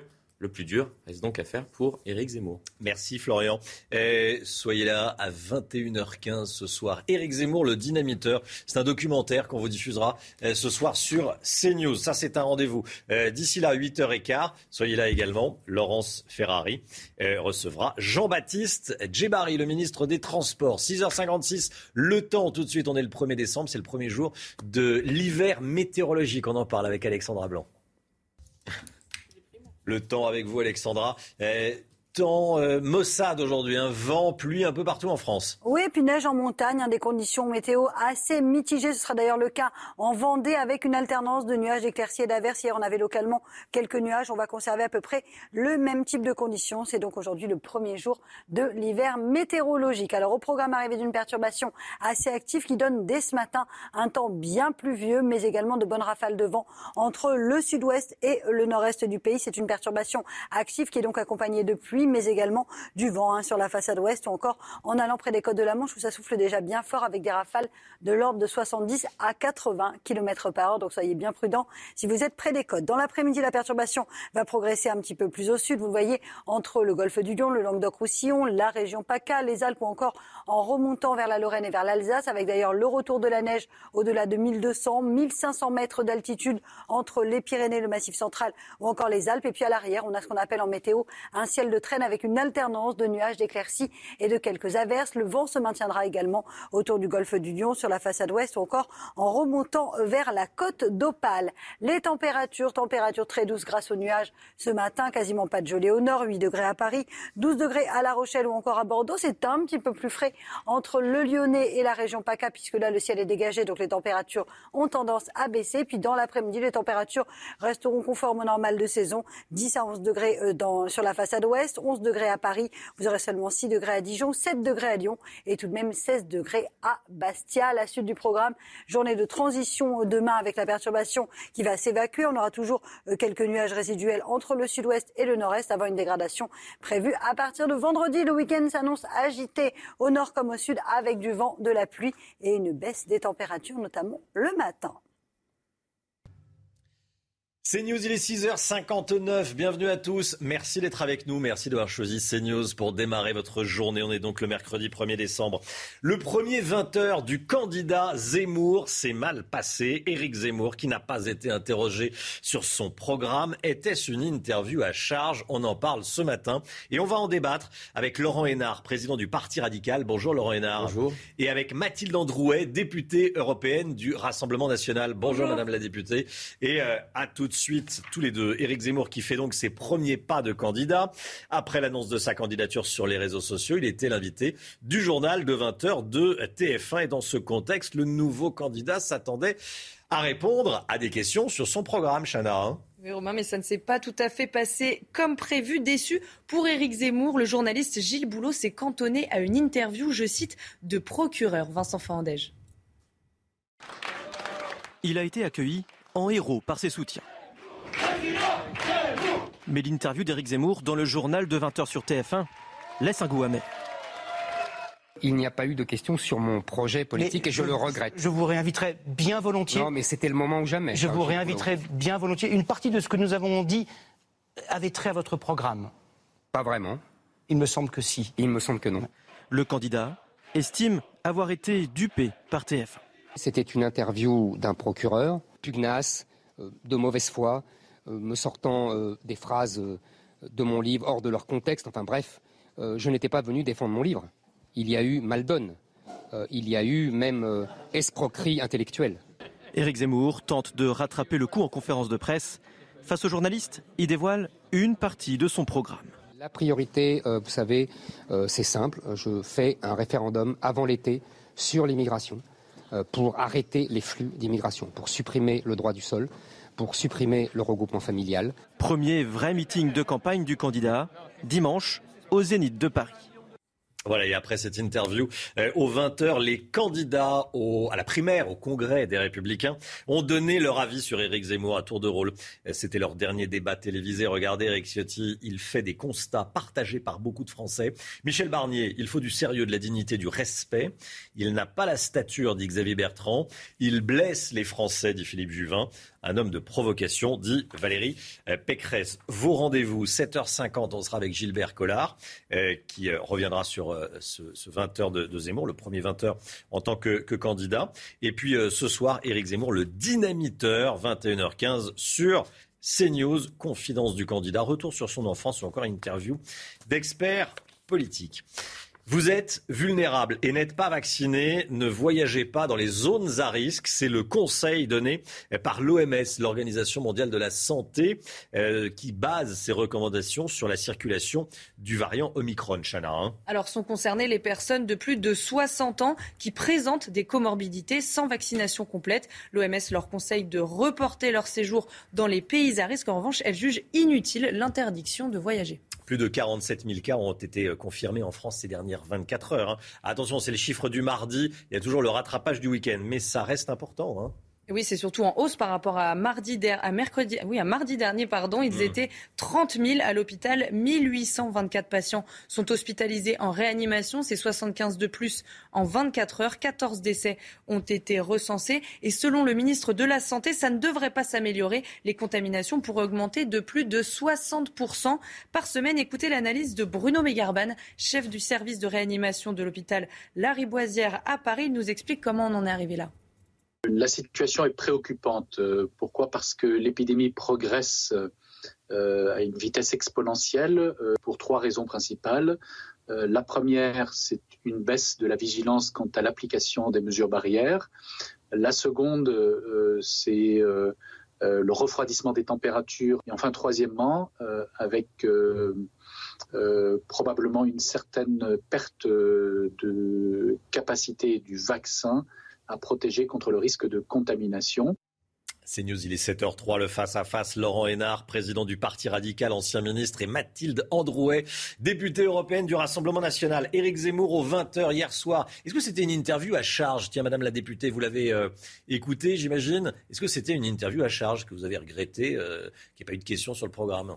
Euh, non, c'est une interview somme toute assez classique parce que le but du jeu était quand même de réagir à son annonce, à sa candidature. Euh, donc on est revenu un peu sur bah, l'image que les, même les Français se font d'Éric Zemmour. Donc euh, je n'ai pas trouvé ça particulièrement violent, surtout quand bon, je fais partie du Rassemblement national, on, on, est plutôt secoué sur le plateau. Donc, euh, je n'ai pas trouvé ça à charge. Évidemment, la grande question que tout le monde se pose, c'est certes, on peut partager les constats d'Éric Zemmour, mais quelle est la solution Et c'est là où moi, je pense que sa candidature n'apportait pas de nouvelles solutions, en tout cas. Et bah, lui euh, regrette de ne pas avoir été questionné justement sur les solutions qu'il propose. Oui, mais c'est un vrai sujet. Mais en même temps, même dans son annonce de candidature, il n'y avait pas de solution. Donc, euh, et, euh, hormis à être dans l'abattement le plus total à, l'issue du visionnage, moi, je cherche encore de l'espérance et des perspectives. Laurent Hénard alors Moi, j'ai regardé l'interview. Hmm. D'abord, 12 minutes ou 20 heures, ça va, c'est quand même une certaine liberté d'expression. J'ai trouvé que le journaliste euh, ne relançait pas les questions, ne l'interrompait pas, surtout, il a pu répondre longuement. Et moi, je trouve qu'en fait, sa posture, elle est typique de l'extrême droite. Quand on écoute l'interview, d'abord, à un moment donné, on lui dit Vous avez été condamné par la justice. Il dit Ah oui, d'accord, c'est vrai, mais je vais changer la loi si je suis élu. Ensuite, euh, on lui dit Mais vous avez écrit des choses, vous avez dit des choses. Ah, mais c'est fini, euh, maintenant je suis candidat, tout ça c'est fini, c'est plus moi, je suis amnistié. Je trouve qu'il y a hum, un dédain complet pour euh, les règles de la République. Quoi. Je veux dire, euh, la condamnation, c'est pas grave parce que je ferai la loi comme je veux. Euh, oui, c'est vrai, j'ai dit des, j'ai dit des bêtises, j'ai dit des bêtises, des choses que je n'arrive pas à expliquer, à justifier. Mais vraiment, je suis plus le même homme. Et puis à la fin, bah à la fin, je, je, conteste, je conteste le journaliste qui finalement a posé des questions quand même sur qui est Éric Zemmour. Choisir un président ou une présidente de la République, c'est choisir bien sûr des, des, propositions, des options, mais enfin c'est aussi choisir une personne à qui on va donner un rôle central. C'est comme ça, c'est la Constitution. Donc je trouvais que lui demander d'expliquer certaines positions, d'expliquer certains traits de caractère, c'était logique pour une candidature à la présidentielle. On n'interroge pas un chef de parti, on interroge quelqu'un qui dit je veux exercer la fonction suprême. Lui a regretté qu'on lui pose des questions sur un livre qui est sorti il y a dix ans. Quand vous dites interview d'extrême droite, enfin une euh, réponse de, candidat d'extrême droite, ça vous parle, euh, Madame la députée euh, Moi, je trouve que ces catégories sont un peu surfaites. En fait, ça fait 30 ah. ans qu'on les entend c'est bon, voilà, il a, il a ses positions, elles sont assumées, elles sont radicales, elles sont fortes. Euh, en même temps, pour lui, la réalité l'est euh, encore plus. Donc bon, c'est pas tant. Euh, enfin, je, trouve ce genre de qualificatif très facile. on les donne comme ça à longueur de journée. Et finalement, elles n'ont plus aucun sens. Mmh. vous, bah, comment Marine Le Pen souhaite que se rassembler avec Éric Zemmour. Donc il y, a quand même pas mal de points communs. Bah, le constat, il est partagé. Elle lui a tendu la main. Oui, tout à fait. Et d'ailleurs, ce qui est assez amusant, c'est que sa première proposition, c'est un référendum sur l'immigration, euh, projet qu'on a présenté il y a quelques mois dans le cadre de notre euh, campagne présidentielle. Donc concrètement, moi, je voudrais savoir, hormis diviser le camp national, à quoi sert la candidature d'Éric Zemmour? Voilà, tout mmh. simplement. Je crois que ça vient d'être dit. Voilà, il y a deux candidatures d'extrême droite. Alors c'est pas trop l'affaire des radicaux euh, qui ont toujours combattu l'extrême droite. Et l'extrême droite, c'est une réalité quand même. Hein. C'est prendre des valeurs que généralement on prête à la droite, en clair, hein, l'amour de la patrie, l'identité nationale, euh, l'attrait du pays. J'ai dit, c'est prendre des valeurs. Je vous écoute, je vous demande la réciproque. Ça aussi, c'est une valeur d'extrême droite d'interrompre les gens quand ils parlent. Oh, c'est gonflé. Non, c'est pas gonflé, c'est vrai. et, et c'est prendre ces valeurs-là et les déformer, c'est-à-dire les transformer en une sorte d'appel euh, à la haine ou à la discrimination. Tirer des gens à part, les ranger dans des boîtes, dans des catégories. Il l'a dit d'ailleurs. Il a dit, euh, pour moi, islam et islamisme, c'est la même chose. je veux bien à la rigueur tirer à part quelques musulmans. Euh, du moment que je les estime honnêtes. Voilà, l'extrême droite, c'est ça, c'est euh, la caricature euh, poussée à l'extrême des valeurs au point, à mon avis, de les rendre nocifs pour la République. Les républicains. Euh, les Républicains votent à partir d'aujourd'hui. Euh, c'est la primaire des Républicains. Les militants vont pouvoir voter à partir de, de 8 heures ce matin. Tiens, Laurent Hénard, ce sont les 100 ans du, 120 euh, ans, 120 ans du parti radical créé en 1901. ça sera le 9 décembre. Vous avez dit quoi, pardon? Je dis on fait pas notre âge, mais. Oui, oui, c'est vrai. 120 ans, 1901. Vous, vous soutenez qui chez les LR Alors personne, puisque nous, on va décider en congrès. Pour ma part je proposerai aux radicaux de soutenir le président de la République, Emmanuel Macron. Donc euh, mmh. le débat des Républicains est un débat qui, a priori, euh, ne nous concerne pas. Je rappelle que ce n'est pas le même parti. Voilà, c'est pas parce qu'il s'appelle les Républicains que tous ceux qui aiment la République euh, appartiennent au parti et les Républicains. Voilà, du côté des radicaux, nous on fait un, choix différent. On pourra revenir dessus si vous voulez. Mathilde Androuet, vous êtes plus proche d'Éric Ciotti. Chez les Républicains. Que ces primaires n'ont strictement aucun intérêt. En fait, ah. aucun. Ah, c'est inodore, incolore, sans saveur. Euh, c'est un syndicat d'élus qui s'exprime. Voilà, c'est une réunion de syndicats. alors si, ce qui est marrant avec Eric Ciotti, c'est de voir euh, le, la manière de s'agiter pour surtout faire la rétention de voix qui risqueraient de passer chez Zemmour. Mais euh, exception faite de ça, voilà. Enfin, en plus, le film, on le connaît. Ça vous inquiéterait si c'était Eric Ciotti qui était choisi par les, les militants? Parce que tout est possible. Hein, euh. Oui, tout est possible. Non, mais, non, mais ça m'inquiète pas parce qu'en fait, le film, on le connaît. Ça, c'est fait partie de ces films qu'on voit depuis, depuis 30 ans, qu'on savoure même plus du coup. Euh, c'est euh, en campagne, on parle un peu comme le RN, on fait les voilà, on fait les gros durs et tout. Mhm. Et une fois élu, on fait les yeux de chimène à Macron pour avoir un poste ministériel. Donc euh, ça n'a strictement aucun intérêt. Franchement, qui, amis qui continuent à administrer leur région et, puis voilà. Un parti, un parti d'élus. Laurent Hénard, ça vous amène un commentaire? Non, non, non, aucun, aucun commentaire. Moi, je constate simplement que finalement, voilà, tout le monde a repris sa carte et que tout le monde est retourné aux Républicains. Donc, euh, euh, voilà, on aura, la COVID. une logique de parti politique. La Covid, le Covid, la Covid. 47 000 cas en, 24 heures. On vient de le voir dans, le journal. Euh, Omicron qui, qui arrive. Certains pays décident de la vaccination obligatoire. Est-ce que c'est une voie qu'il faut prendre? Laurent ça vous pose des questions Du côté des radicaux, très tôt, on a voulu un pass sanitaire, on a mmh. voulu une vaccination euh, massive de la population. Moi, je pense qu'on n'en est pas encore à l'étape de la vaccination obligatoire et qu'il faut tout faire pour l'éviter. Euh, D'abord, on a un premier succès, il faut quand même le dire. Enfin, je veux dire, on a euh, un nombre de contaminations quasi record, mais on a des urgences qui ne sont pas saturées. Quand on regarde l'occupation des urgences il y a un an à la même date, c'était la saturation complète. Ça veut dire que la vaccination, elle a de bons résultats. Je pense qu'il faut l'expliquer à nos concitoyens. Il faut pousser à la troisième dose et il faut pousser aussi ceux qui ne sont pas encore vaccinés à le faire. Je pense que si la France est moins touchée que d'autres pays européens, c'est parce qu'on a le meilleur taux de vaccination d'Europe. Voilà, donc essayons déjà de pousser jusqu'au bout le volontariat et la pédagogie. Je pense que sur un sujet qui touche à la santé, prendre une mesure obligatoire dans une situation de crise, c'est prendre le risque quand même que les gens ne comprennent pas, et, et c'est pas la peine d'ajouter de la tension euh, à la difficulté épidémique. Je pense qu'on euh, a plein de, choses à faire pour convaincre, pour faire des campagnes volontaires, pour obtenir l'adhésion, et, et c'est pas la peine de, tomber dans un mauvais débat. Mathilde Andouet, vous poussez à la troisième dose, vous poussez, il faut, faut se faire vacciner. Ah non, mais alors ça, c'est pour moi une décision individuelle. C'est-à-dire qu'en effet, les personnes qui sont à risque, c'est un calcul bénéfice-risque par personne. Et donc, euh, non, mais je suis ravie de savoir que vous ne voulez pas rendre la vaccination obligatoire parce que comme ça change en fait tous les deux, tous les deux mois avec le gouvernement, c'est un peu inquiétant. Et euh, donc moi, je, je pense que le pass sanitaire, pour le coup, n'a pas été très efficace, hormis mettre de côté certaines personnes et euh, je trouve ça assez dommageable. En revanche, ce qui m'intéresse dans les chiffres, c'est même plus tant les chiffres de la contamination, en effet, vu la couverture vaccinale, c'est plutôt les chiffres des décès, en effet, et de la saturation des urgences. Parce que le vrai sujet, en fait, c'est la, capacité de l'hôpital public à pouvoir euh, enfin, digérer toute, toute cette arrivée de, de, massive. Après, le nombre de contaminations, à partir du moment où on ne tombe pas dans des, euh, des cas graves. Sauf que là, on voit qu'il y, y, a beaucoup de cas et que les hôpitaux, pour l'instant, sont protégés. Il n'y a, pas une. Mais c'est ce qui, le, la chose qui nous, a, nous intéresse. et donc, et à mon avis, ça fonctionne parce qu'il y a des gens qui, ont, qui sont allez, euh, civiques et qui jouent le jeu. Oui, mais au-delà de la vaccination aussi, le, une capacité à tester, parce que c'est aussi le seul moyen hein, d'anticiper et de se préparer à d'éventuelles vagues. Et ça, le, fait qu'on ait euh, sacrifié la politique de test, moi, me semble absolument délirante en pleine pandémie. J'entends des choses euh, un peu surréalistes. Il y a une vaccination. C'est normal que les tests qui ne sont pas prescrits par un médecin et qui sont des tests de confort ne soient plus remboursés. Hmm. C'est normal que. Non, mais ils sont gratuits pour les gens vaccinés. C'est normal que l'argent, c'est normal que l'argent du contribuable soit concentré sur la politique de vaccination. Tout comme c'est normal qu'il y ait un pass. On l'a défendu au Parti radical il y a déjà un an.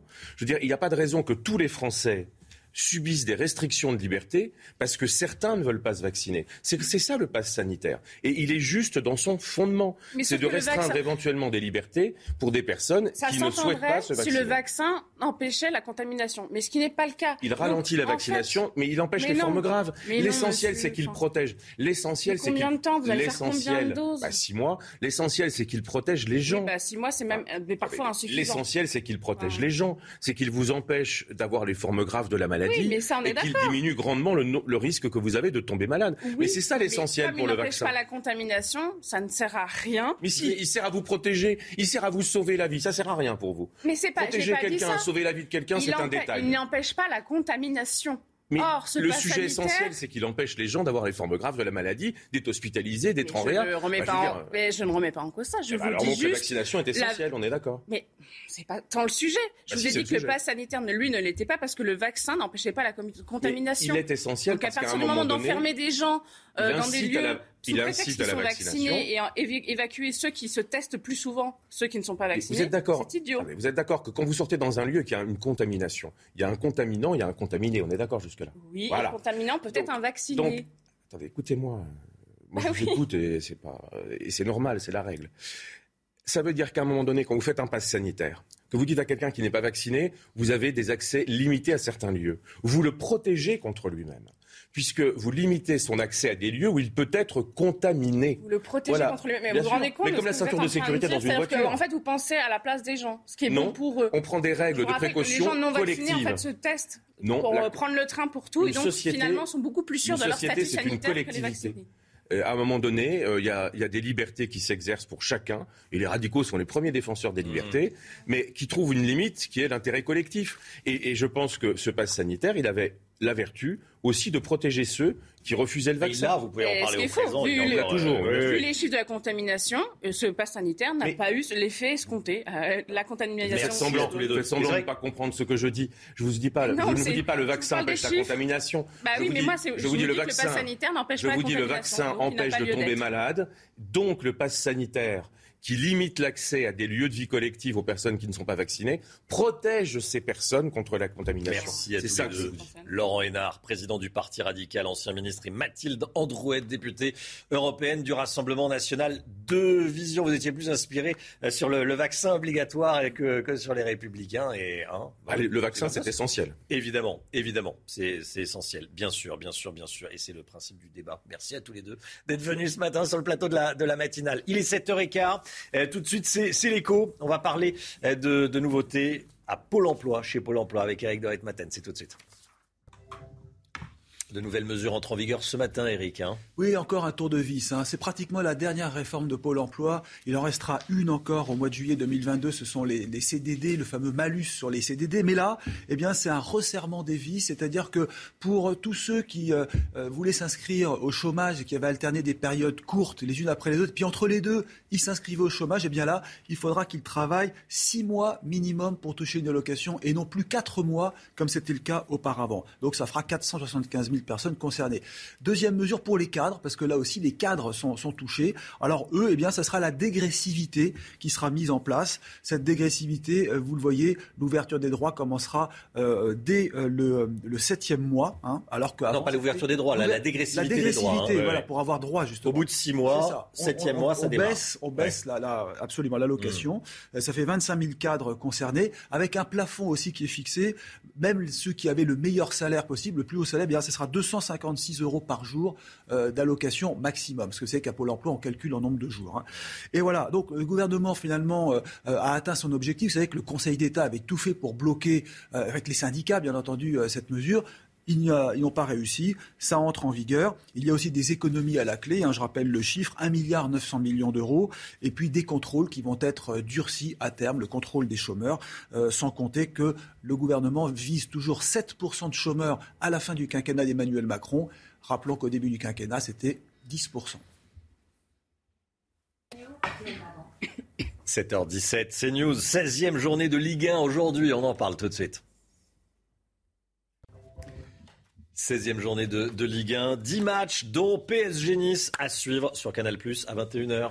Et le club parisien pourra compter sur Lionel Messi, à défaut de pouvoir compter sur Neymar qui est blessé. L'Argentin qui a reçu lundi soir le septième ballon d'or de sa carrière. L'entraîneur du PSG, Mauricio Pochettino, vise une huitième couronne pour son joueur. Écoutez. Sept ballons d'or. On parle d'un exploit énorme, un exploit immense. Nous voulons tous ici qu'aujourd'hui soit le premier jour de la quête d'un huitième ballon d'or. On espère que ça poussera l'équipe à faire une grande saison, avec des trophées individuels, mais aussi des trophées collectifs. C'est notre objectif. C'est News, il est 7h18, restez bien avec nous dans un instant. Pierre Chasseret, bonjour Pierre. Bonjour. Délégué général de 40 millions d'automobilistes, on va parler du temps passé, du temps perdu euh, par euh, les automobilistes que nous sommes tous dans les embouteillages. Des chiffres dans un instant, vous allez voir, vous allez être euh, étonnés. Puis on va revenir sur le passage d'Éric Zemmour hier soir aux 20h de la une. Est-ce que c'était une interview à charge? Éric Zemmour a estimé avoir été interrogé par un procureur. On en parle évidemment ce matin. Restez bien sur CNews, à tout de suite. rendez-vous avec Pascal Pro dans l'heure des pros, du lundi au vendredi de 9h à 10h30. C'est News, il est 7h25, la chronique des automobilistes, votre chronique avec vous, Pierre Chasseret. Pierre, euh, on s'intéresse ce matin au temps perdu par les automobilistes que nous sommes, quasiment tous, dans les embouteillages. Vous nous présentez l'addition ce matin. Alors, je vous présente l'addition. Bon, vous connaissez, j'ai gratouillé un petit peu, j'ai été chercher une étude, j'en ai trouvé une publiée dans le New York Times, un petit peu oubliée en France. Une étude commandée par les GPS TomTom qui calcule les temps d'embouteillage partout dans le monde. Pas d'intérêt à faire payer plus une ville qu'une autre. Nous, en France, on l'a un peu oublié. Certaines villes oublient de communiquer dessus. Donc, je vais rattraper cet oubli ce matin, euh, notamment pour vous dire que la France est au deuxième rang européen. C'est pas mal quand même des embouteillages. On est médaille d'argent. Je trouve que c'est beau dans le palmarès. C'est la France qui gagne. On va pas trahir de, secret. C'est à Paris qu'on perd le plus de temps dans, les embouteillages.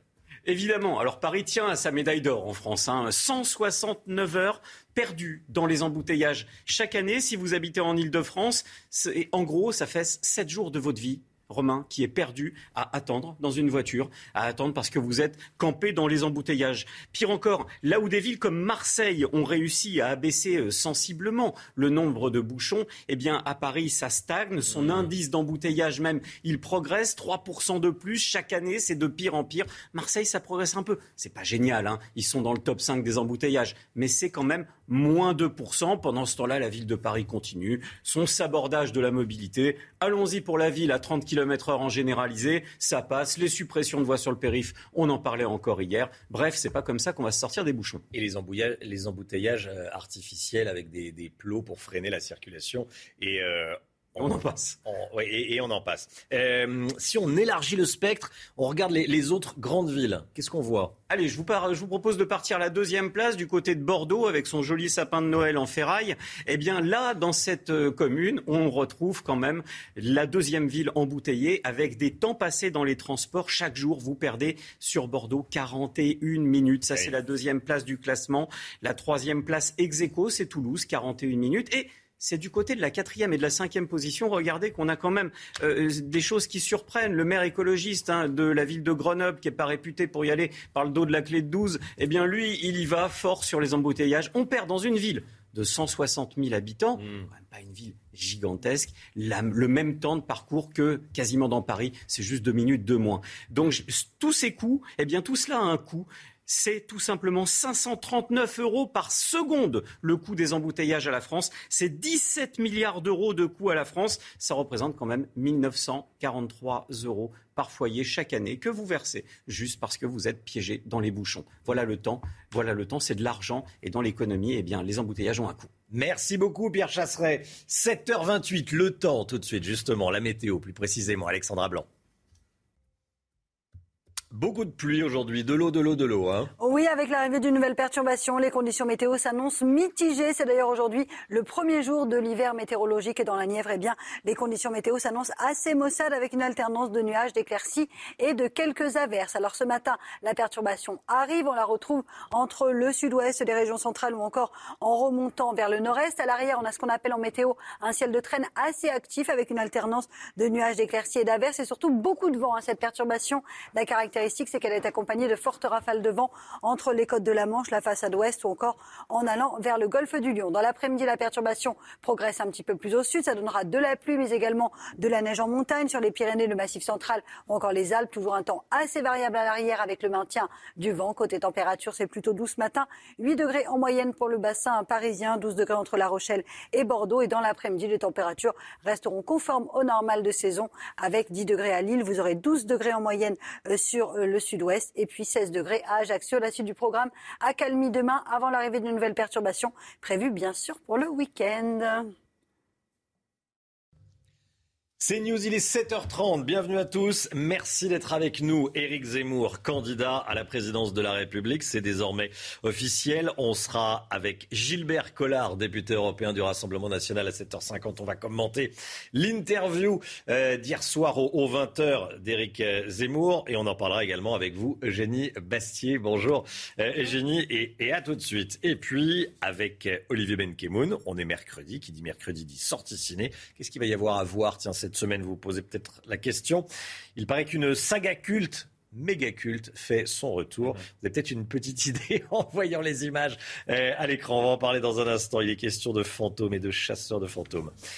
Éric Zemmour donc fait ses premiers pas de candidat après l'annonce de sa candidature sur les réseaux sociaux. Il était l'invité du journal de 20h de TF1 hier soir. Hein. Et dans ce contexte, le nouveau candidat s'attendait à répondre à des questions sur le fond de son programme, mais ça ne s'est pas tout à fait passé comme prévu. Déçu, Éric Zemmour, euh, selon Éric Zemmour, le journaliste Gilles Boulot s'est cantonné à une interview, je cite, de procureur Vincent Fandège.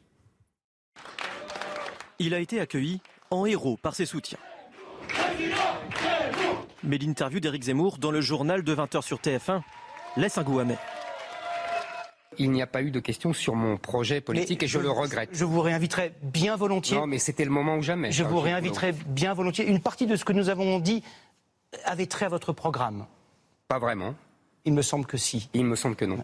Le candidat estime avoir été dupé par TF1.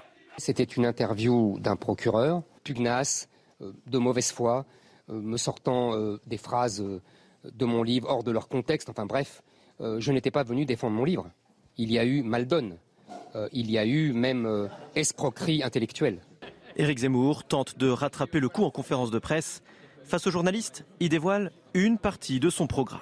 La priorité, vous savez, c'est simple. Je fais un référendum avant l'été sur l'immigration pour arrêter les flux d'immigration, pour supprimer le droit du sol, pour supprimer le regroupement familial. Premier vrai meeting de campagne du candidat, dimanche, au Zénith de Paris. Éric Zemmour est côté euh, ce qu'en disent les candidats à la primaire des Républicains. Éric Ciotti, il fait des constats partagés par beaucoup de Français. Ils l'ont dit hier soir euh, sur France 2. Michel Barnier, il faut du sérieux, de la dignité, du respect. Xavier Bertrand, il n'a pas la stature. Philippe Juvin, il blesse les Français. Valérie Pécresse, un homme de provocation. Soyez là à 21h15. Reportage exclusif sur CNews. Éric Zemmour, le dynamiteur avec au programme Confidence du candidat, retour sur son enfance ou encore interview d'experts politiques. Voilà, c'est un documentaire sur CNews à 21h15. Les républicains vont donc devoir trancher, c'est le grand jour. La droite ouvre ce matin le congrès qui désignera son candidat à la présidentielle. Florian Tardif, ce qui est intéressant euh, ce matin, c'est que tout est possible. Hein. Oui, le scrutin qui s'ouvre aujourd'hui à partir de 8 heures s'annonce très ouvert. Chacun des quatre principaux euh, candidats pouvant euh, prétendre à l'investiture et prétendre au second tour, dans un premier temps, eh bien, ont marqué des, points lors des, précédents débats qui, qui, ont eu lieu ces dernières semaines sur les chaînes d'infos en continu, notamment des points auprès des adhérents, des nouveaux adhérents, puisque ces derniers ont continué d'affluer ces dernières semaines, de 80 000 adhérents en septembre dernier. On est dorénavant autour de 140 000 adhérents, 140 000 Français qui vont donc pouvoir prendre part à cette investiture, les Républicains, autant de voix qui peuvent faire pencher euh, la balance d'un côté comme de l'autre. Alors comment va se dérouler euh, le processus de désignation? Il s'agit d'un scrutin électronique à deux tours. Le premier, je le disais à l'instant, se tient aujourd'hui à partir de 8h jusqu'à demain 14h. Au terme de ce premier, les deux candidats ayant recueilli le plus grand nombre de voix seront qualifiés pour le second tour, second tour qui se tiendra euh, donc de vendredi 8h au samedi 14h. Et enfin, annonce du candidat Les Républicains à 14h. 14h30. Je sais que tout le monde l'attend maintenant. Ça fait six mois qu'on en parle. Merci Florian. On sera à 8h au siège des Républicains. Après un court marathon aux Antilles, Sébastien Lecornu, le ministre des Outre-mer, rentre à Paris aujourd'hui. Euh, malgré sa, visite, la situation est toujours aussi tendue. Hein. Oui, de nouveaux heures sont intervenus dans la nuit de lundi à mardi. En Guadeloupe notamment, les manifestants ont tenté d'incendier la mairie de Basse-Terre, la capitale. Plusieurs barrages sont encore érigés sur les routes de l'île. En Martinique, un centre de tri de la Poste a été brûlé. Sébastien Lecornu a discuté avec l'intersyndicale de Martinique hier.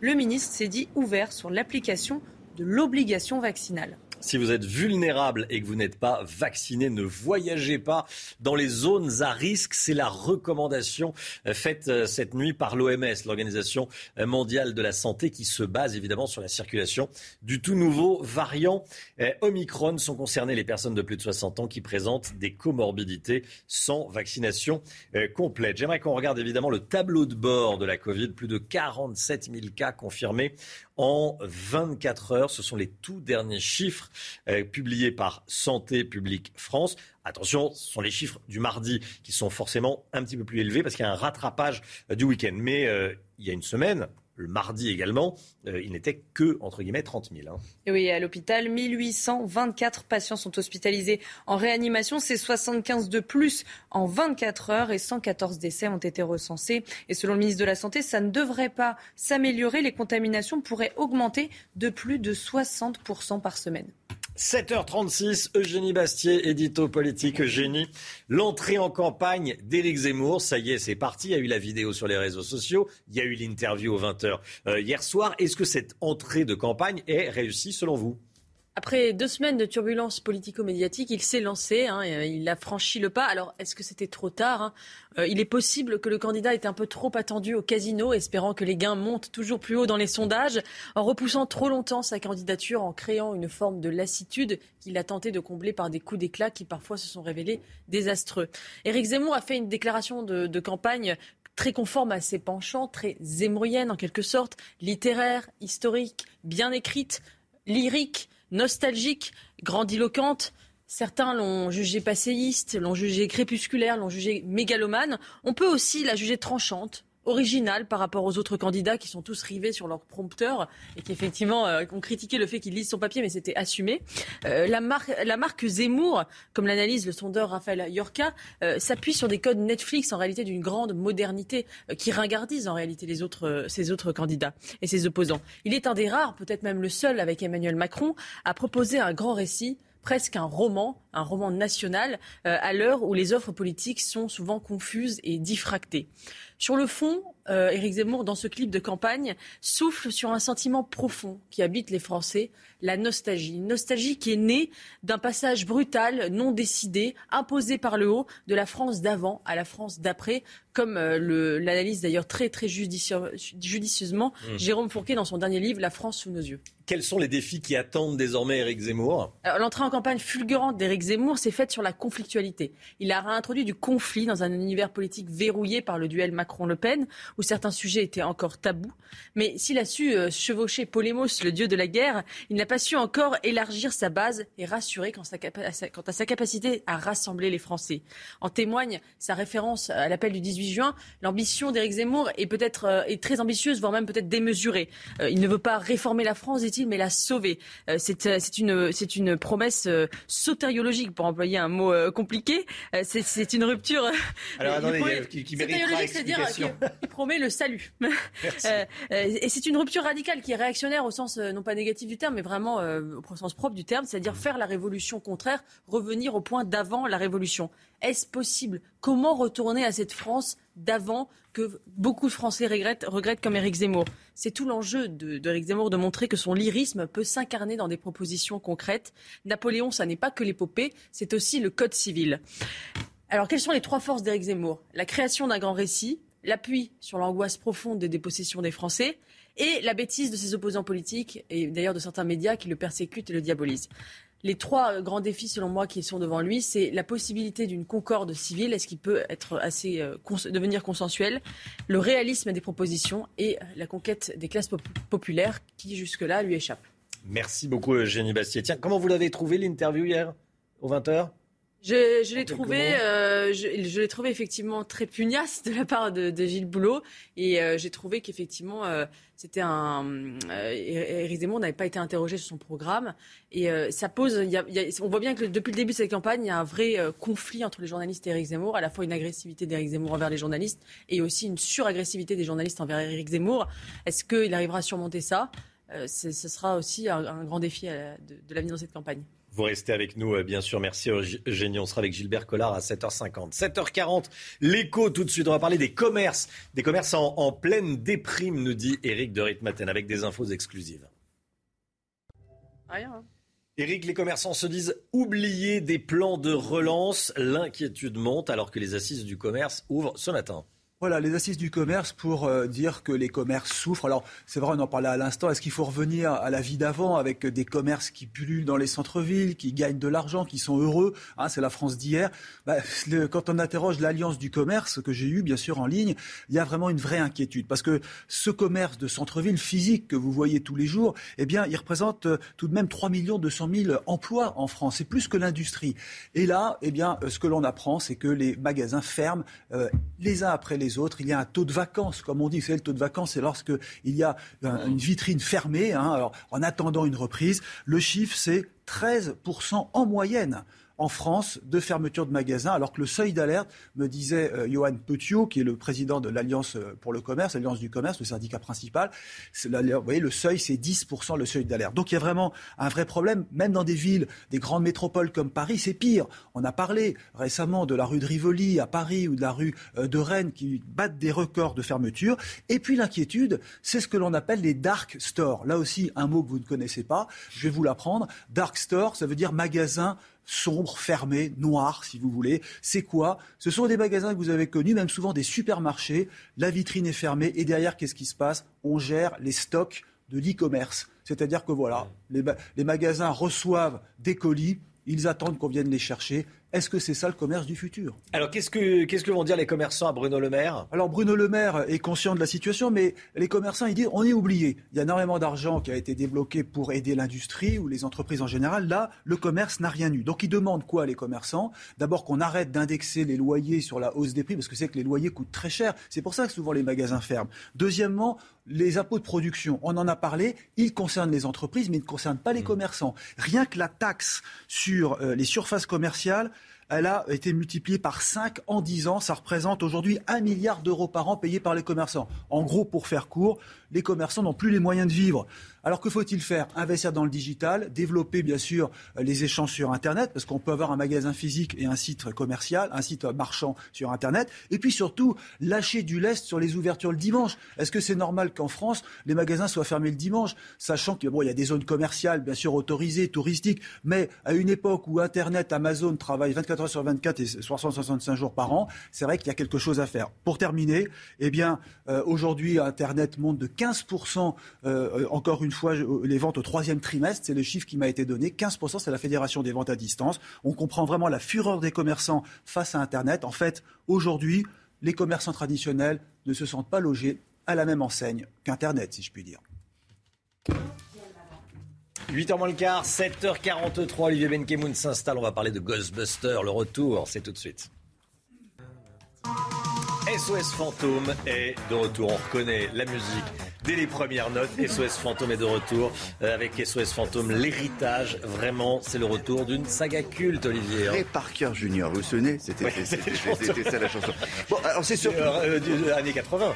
84, exactement. C'est le premier volet d'ailleurs qui avait été qui avait été super culte. Je, je vous ai ressorti l'affiche qui se déroulait à New York, vous vous en souvenez Envahi de fantômes avec Sigourney Weaver et des fantômes. Avec Sigourney Weaver qui était possédé et, sauvé par l'équipe d'SOS Fantôme, donc Bill Murray. Vous avez bien tout ça en tête hein mm. on, va pouvoir regarder donc un extrait de SOS Fantôme, l'héritage. Ah Petit bonhomme.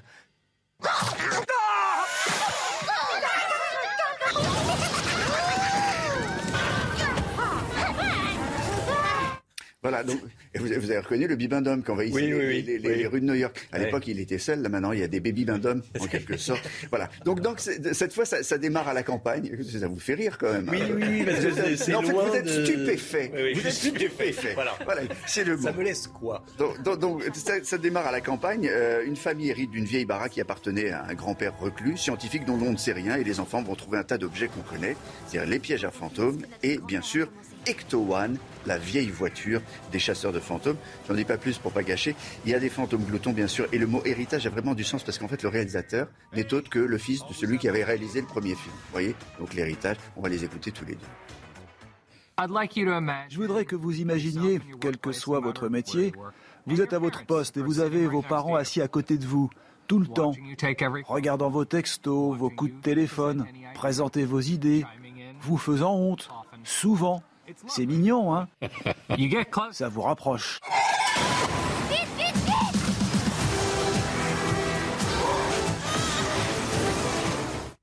Bon, première recommandation, signée Olivier Benkemoun. Autre recommandation, la méthode Williams. C'était la Madeleine, hein, vraiment. C'était la Madeleine. Le, très bon film, c'est euh, La méthode Williams. C'est vraiment un film à Oscar pour, pour Will Smith. C'est le retour de Will Smith qui incarne un homme dont vous connaissez euh, sans doute euh, pas le, prénom, mais dont le nom devrait vous dire quelque chose, puisque son nom de famille est porté par deux championnes de tennis qui s'appellent Vénus et Serena, les plus titrés au monde. c'est un film sur Richard Williams qui, écoutez bien, avant la naissance de ses filles, a écrit ce qu'elle a appelé son plan. 78 pages dans lesquels il détaille comment ces filles deviendront un jour numéro un mondial de tennis, l'une après l'autre, et seront les premières afro-américaines à remporter le tournoi blanc parmi les tournois blancs, c'est-à-dire Wimbledon. Et Richard Williams n'a à l'époque que de vagues notions de tennis, hein. euh, donc il passe pour un fou, euh, surtout quand il essaye de convaincre les plus grands entraîneurs américains qu'il faut coacher gratuitement ces filles qui viennent d'un quartier pauvre, qui n'ont jamais été dans un club. Et c'est la réalité. Et le film est absolument génial. Vous allez apercevoir euh, en photo le vrai Richard Williams avec ses filles qui, je le précise, ont fait plus qu'approuver le script. Écoutez. Vénus et Serena ont toujours dit qu'elles produiraient le film, mais qu'elles ne mettraient pas leur nom sur l'affiche avant de l'avoir vu. Elles ont aimé le film et leur nom est bien sur l'affiche. Je crois que vous avez entre les mains le prochain Michael Jordan. Eh non, mon frère. Désolé, moi j'en vois deux. Et c'est vrai qu'elles sont à ce jour les championnes les plus titrées au monde, Vénus et, Serena Williams. La méthode Williams qui a fonctionné, oui. Ah, la méthode Williams est complètement folle. Hein. Ça, ça n'existe pas. Hein. C'est vraiment. Voilà. Et Will Smith, encore une fois, est en route pour les Oscars, mon avis. Merci Olivier. 7h48, merci Olivier. Voilà vos deux, vos deux conseils pour, euh, en termes de sortie ciné aujourd'hui. On sera dans un instant en direct avec Gilbert Collard. On va parler évidemment du début de la campagne officielle d'Éric Zemmour. A tout de suite.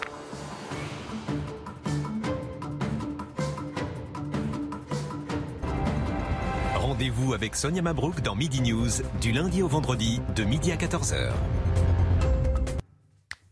CNews 7h54, bienvenue à tous. Merci d'être avec nous. On est en direct avec Gilbert Collard, député européen RN. Bonjour Gilbert Collard, merci d'être en direct avec nous. Vous avez regardé Eric Zemmour hier soir aux 20h de la Une, j'imagine. Euh, bien. Pardon? Bien sûr, c'est le métier. Bien sûr, ça c'est le métier. J'en doute pas. Comment est-ce que vous l'avez trouvé? Écoutez, d'abord, euh, permettez-moi de, parler un peu de Gilles Boulot avant de parler d'Éric Zemmour. Euh, j'ai trouvé, parce que le comportement d'Éric Zemmour répond au comportement de Gilles Boulot, j'ai trouvé qu'il a, réussi au championnat des questions idiotes. Moi, j'avais franchement l'impression d'être dans un moment digne de gala ou de voici. Euh, c'est triste, c'est dommage, parce que on attend beaucoup plus des journalistes, hein, et il y en a beaucoup qui sont ô combien à la hauteur des questionnements. Mais ce qu'a éprouvé Éric Zemmour hier, nous l'avons éprouvé pendant des années et des années. Euh, qu'est-ce qu'on a pu être interviewé d'une manière indélicate, violente? Et attendez, ça reviendra. Faut pas se faire d'illusions, euh, ça reviendra. Quant aux réponses d'Éric Zemmour, euh, j'ai trouvé qu'il s'attendait à avoir d'autres questions. Alors je suppose que il y a dû avoir un accord préalable entre lui euh, et Gilles Boulot sur le questionnement, comme ça peut arriver, et qu'il a été très surpris de voir qu'en réalité, euh, au lieu de parler de politique, eh bien, on parlait de questions complètement euh, lointaine, liée à son livre, liée à sa vie, euh, voilà. Et il a été euh, très surpris et donc en déphasage. Hein. Donc vous estimez que l'interview a été une interview à charge et vous êtes d'accord avec ah avec Éric Zemmour qui s'en est plein, interview de procureur. Alors interview de procureur c'est peut-être un peu exagéré, mais en tout cas il n'y avait pas de questions sur le, programme. C'est ça que vous regrettez? Ben, vous savez, les procureurs interviewent rarement. Non, c'était c'était c'était une interview d'un d'un journaliste qui avait préparé des questions pour, euh, pour gêner, pour blesser, et qui les a euh, déployées. Bon, c'est dommage parce que, euh, quelle que soit l'opinion qu'on puisse avoir sur Éric Zemmour, on attend autre chose. voilà. Et moi, je vous dis une chose, entame, ce que je vais vous dire n'entame en rien la loyauté que j'ai pour Marine Le Pen.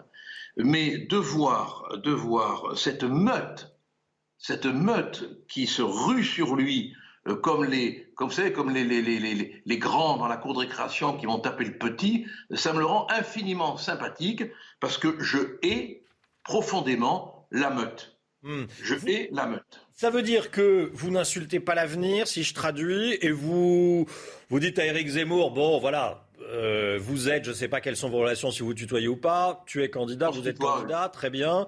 Euh, voilà, dans un mois, si tu, si tu baisses dans les sondages, je te tends la main, Eric. C'est ça que vous lui dites? Absolument, absolument. Je pense que euh, on peut gagner, on peut gagner, et il faut qu'on gagne parce que cette vision crépusculaire qu'il a donnée de la France, comme l'a dit Marine Le Pen, elle est une réalité. La France est dans son crépuscule, et si on ne fait rien, on va se macroniser jusqu'à être atomisé. Et donc l'alliance, l'entente est indispensable, vitale. C'est le pays qui, le demande. On, on peut gagner unis. J'ai peur qu'on ait des difficultés à gagner désunis on peut gagner unis. J'ai peur qu'on ait des difficultés à gagner désunis. Le message est passé, Gilbert Collard. Merci d'avoir été en direct avec nous ce matin dans la matinale CNews. Bonne journée. 7h58. Le temps tout de suite. Alexandra Blanc qui n'a pas de très bonnes nouvelles à nous annoncer. Ravi de vous retrouver avec des conditions météo qui se dégradent aujourd'hui avec l'arrivée d'une nouvelle perturbation. Perturbation assez active que l'on retrouve ce matin entre le sud-ouest, les régions centrales ou encore le nord-est du pays. Il y a d'une part des averses, mais aussi de bonnes rafales de vent. C'est vraiment la caractéristique hein, de cette perturbation, c'est qu'il y a du vent, notamment sur la façade ouest ou encore près des côtes de la Manche, avec des rafales de l'ordre de 70 à 80 km par heure. Dans l'après-midi, la perturbation redescend un petit peu plus au sud, entre les Pyrénées, la région PACA ou encore en allant vers les Alpes en remontant également euh, vers les Vosges et le Jura. Où nous aurons d'ailleurs quelques flocons de neige aujourd'hui au-delà de 1200, 1300 mètres d'altitude. Et puis à l'arrière, on a un ciel de traîne assez peu actif avec localement une alternance de nuages, d'éclaircies et d'averses avec néanmoins le maintien de bonnes rafales de vent. Température beaucoup plus douce grâce à qui? Eh bien, grâce aux nuages. Regardez, 8 degrés en moyenne à Paris, 12 degrés entre La Rochelle et Bordeaux. Et dans l'après-midi, les températures vont très légèrement remonter sous l'influence d'un flux océanique. Et donc, les températures sont à peu près conformes au normal de saison. 12 à 13 degrés euh, sur la façade ouest. Vous aurez 11 degrés à Paris, 15 degrés à Nice et localement jusqu'à 16 degrés du côté euh, de Bastia. À la suite du programme, conditions météo agitées tout au long de votre week-end avec l'arrivée d'une nouvelle perturbation qui donnera de la pluie, du vent et un temps bien nuageux au nord comme au sud. C'est News, il est 8h, bienvenue à tous, merci d'être avec nous. On est le mercredi 1er décembre, l'équipe de la matinale est là, on est avec Chana Lousteau, on est avec Eugénie Bastier, Gauthier Lebret nous a rejoint, bonjour Gauthier. Bonjour Romain. Et on est avec Florian Tardif, le premier 20h du candidat Zemmour. C'est mal passé, Eric Zemmour qui n'a pas été interrogé sur son programme, il l'a regretté. Était-ce une interview à charge? Notre journaliste, donc Gauthier Lebret, euh, était au QG d'Eric Zemmour, on va vous euh, entendre dans un instant. Et le premier tour de la primaire des Républicains. Le premier tour qui euh, débute aujourd'hui. En ce moment même, les militants peuvent voter depuis 1 euh, minute 12 exactement. Nous serons en direct du QG du Parti des Républicains au siège à Paris avec Vincent Fandège. Le nombre de contaminations au Covid augmente fortement en France. 47 000 cas comptabilisés en 24 heures. Éric Zemmour fait donc ses premiers pas de candidat après l'annonce de sa candidature sur les réseaux sociaux. Il était l'invité du journal de 20h de la Une. Dans ce contexte, le nouveau candidat s'attendait à répondre à des questions de fond, des questions sur son programme, Chana. Hein. oui, mais ça ne s'est pas passé comme prévu. Déçu pour Éric Zemmour, le journaliste Gilles Boulot s'est cantonné à une interview, je cite, de procureur Vincent Fandez. Il a été accueilli en héros par ses soutiens. Mais l'interview d'Éric Zemmour dans le journal de 20h sur TF1 laisse un goût amer. Il n'y a pas eu de questions sur mon projet politique et je, le regrette. Je vous réinviterai bien volontiers. Non, mais c'était le moment ou jamais. Je vous réinviterai bien volontiers. Une partie de ce que nous avons dit avait trait à votre programme. Pas vraiment. Il me semble que si. Il me semble que non. Le candidat estime avoir été dupé par TF1. C'était une interview d'un procureur, pugnace, euh, de mauvaise foi, euh, me sortant euh, des phrases euh, de mon livre hors de leur contexte. Enfin bref, je n'étais pas venu défendre mon livre. Il y a eu maldonne. il y a eu même escroquerie intellectuelle. Éric Zemmour tente de rattraper le coup en conférence de presse. Face aux journalistes, il dévoile une partie de son programme. La priorité, vous savez, c'est simple. Je fais un référendum avant l'été sur l'immigration pour arrêter les flux d'immigration, pour supprimer le droit du sol, pour supprimer le regroupement familial. Premier vrai meeting de campagne du candidat, dimanche, au Zénith de Paris. Gauthier Lebret, vous suivez Eric Zemmour pour CNews. Vous étiez hier soir au QG avec le staff, l'équipe eh, de campagne d'Eric Zemmour. Déjà, eh, comment le staff a-t-il perçu le 20h de la Une? Ils ont adoré les questions, euh, les réponses, pardon, d'Éric Zemmour, moins les questions de euh, Gilles Boulot. Ils expliquent en fait qu'il y avait une liste de questions qui était dealée entre TF1 et Eric Zemmour et que ces questions n'ont pas euh, été posées. Et selon mes informations, Eric Zemmour a quitté, euh, excédé la tour TF1 avant de rejoindre son QG. On l'a entendu dans le sujet, il dit de Gilles Boulot que c'est un procureur, qu'il est larvaire, que c'est une escroquerie intellectuelle. Il n'a pas fait son travail. Alors sur le QG, c'est la première fois qu'il y a des caméras pénétraient dans le QG d'Éric Zemmour. Et c'était très intéressant parce que le logo et le slogan vont être dévoilés donc lors de son premier meeting dimanche. Mais on a déjà aperçu un premier logo avec euh, Éric Zemmour 2022 et un rameau d'olivier, symbole de paix, nous dit-on dans euh, l'équipe d'Éric Zemmour, mais surtout parce que Zemmour en berbère symbolise Olivier. Et, veut dire Olivier. Voilà, veut dire Olivier symbolise la paix. Euh, le staff d'Éric Zemmour, qu'est-ce qu'il dit sur l'entrée en campagne? Bien, le but, c'est clairement de se relancer, Romain, avec donc la vidéo, le journal de 20h, même si Eric Zemmour n'a pas été interrogé sur le fond, et puis bien sûr le Zénith, le premier meeting de candidats euh, déclaré d'Eric Zemmour dimanche, où il annoncera notamment le nom de son parti politique. Et c'est intéressant parce que j'ai eu quelques mots hier euh, avec Eric Zemmour face à notre caméra, et il a reconnu quelques regrets, quelques échecs, notamment avec le Bataclan et la séquence à Marseille.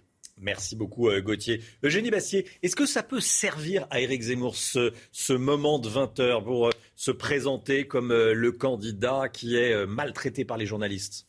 Oui, je pense que l'une des grandes forces d'Éric Zemmour, c'est paradoxalement le barrage médiatique qui a été élevé contre lui, qu'il a peut-être d'ailleurs sous-estimé, parce qu'on entend depuis quelques mois la grande idée que les médias se seraient extrêmement droitisés, qu'il euh, y aurait une forme d'unanimisme médiatique, de zémorisation des hmm. médias. En réalité, on se rend compte que non, il y a une grande partie des médias qui sont opposés à Éric Zemmour et il y a un véritable barrage médiatique qu'il avait peut-être sous-estimé et qui peut le, servir.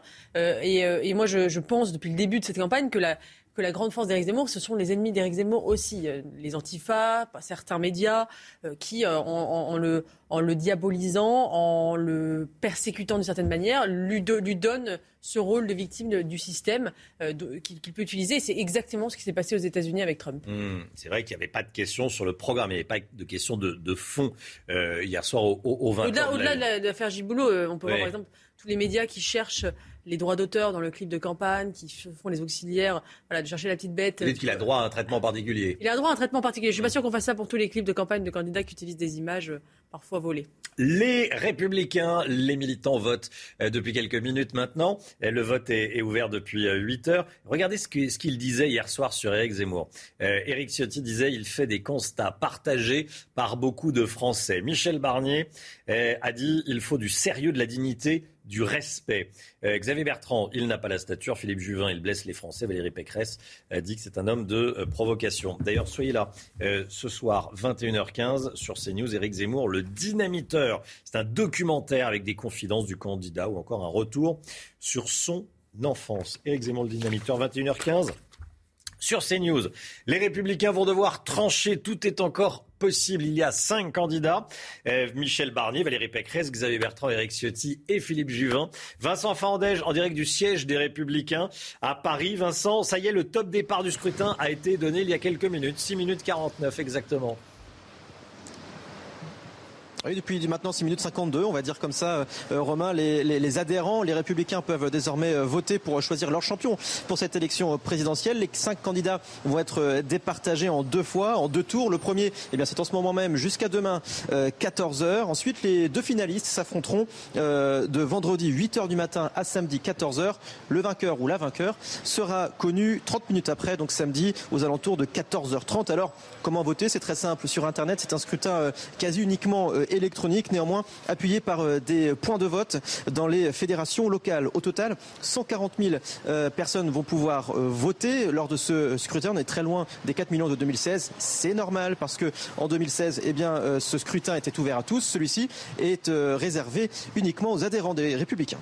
Vincent Fandège, merci beaucoup Vincent avec Karima Benamrouche pour les images. Et puis dans l'actualité, il y a également ce chiffre 47 000, 47 000 cas confirmés, cas de Covid bien sûr confirmés en 24 heures, Chana. Hein. Oui, ce sont les derniers chiffres publiés par Santé publique France. Alors, ce sont les chiffres du mardi. Alors, ils sont toujours plus importants puisqu'ils rattrapent les chiffres du week-end, mais ils augmentent puisqu'ils étaient 30 000 la semaine dernière. À l'hôpital, 1824 patients sont hospitalisés en réanimation. C'est plus 75 en 24 heures et 114 décès ont été recensés. Et selon le ministre de la Santé, ça ne devrait pas s'améliorer. Les contaminations pourraient augmenter de plus de 60% par semaine. Et écoutez à ce propos l'analyse de Bruno Mégarban, chef du service de réanimation de l'hôpital Larry Boisière à Paris. Il nous explique comment on en est arrivé là. La situation est préoccupante. Euh, pourquoi? Parce que l'épidémie progresse euh, à une vitesse exponentielle euh, pour trois raisons principales. La première, c'est une baisse de la vigilance quant à l'application des mesures barrières. La seconde, c'est le refroidissement des températures. Et enfin, troisièmement, avec probablement une certaine perte de capacité du vaccin à protéger contre le risque de contamination. C'est News, il est 8h09. Restez bien avec nous dans un instant. Laurence Ferrari reçoit le ministre des Transports, Jean-Baptiste Djebari. A tout de suite. Rendez-vous avec Pascal Pro dans l'heure des pros, du lundi au vendredi de 9h à 10h30.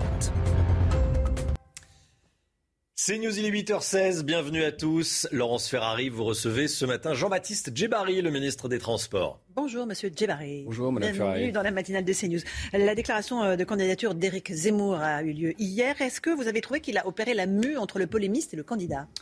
Je trouve qu'Éric Zemmour a un problème de comportement et que ça commence à, se, à se voir il a un problème de comportement quand euh, il prétend être le, pacificateur des vrais Français et qu'il fait un peu d'honneur aux Français qui, euh, contestent ses, positions. Il a un problème de comportement hier soir avec ce journaliste.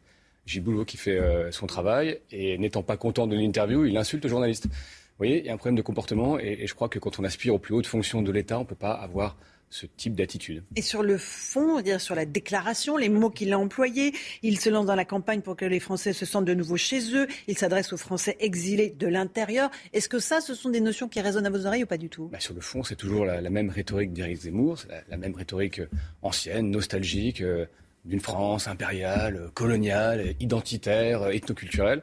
Rien de nouveau sous, sous, le soleil, si je puis dire. Et surtout, on a du mal à comprendre quel est le projet d'avenir d'Éric Zemmour. On comprend qu'il est obsédé par le grand remplacement, par l'immigration, ce sont ses thèmes de prédilection. Il fait tout, il, il, ancre tout autour de ça. Et, je pense qu'on peut se convaincre que son analyse est, fausse. D'ailleurs, j'en veux pour preuve. Je pense que le vrai sujet pour la France, c'est la prospérité. Prospérité. Il n'en parle jamais. La prospérité économique. Prospérité économique qui nous permet d'avoir le modèle. Pas la prospérité culturelle, intellectuelle. bien sûr. La prospérité au sens large, mais aussi la prospérité économique pour satisfaire un modèle social, pour mieux intégrer. Bref, c'est un tout. J'en veux pour preuve qu'en Allemagne, ils ont eu une élection récente. Vous savez que le sujet de l'immigration a été très largement subalterne. Or, ils ont vécu une vague migratoire importante. Ils en ont fait une opportunité.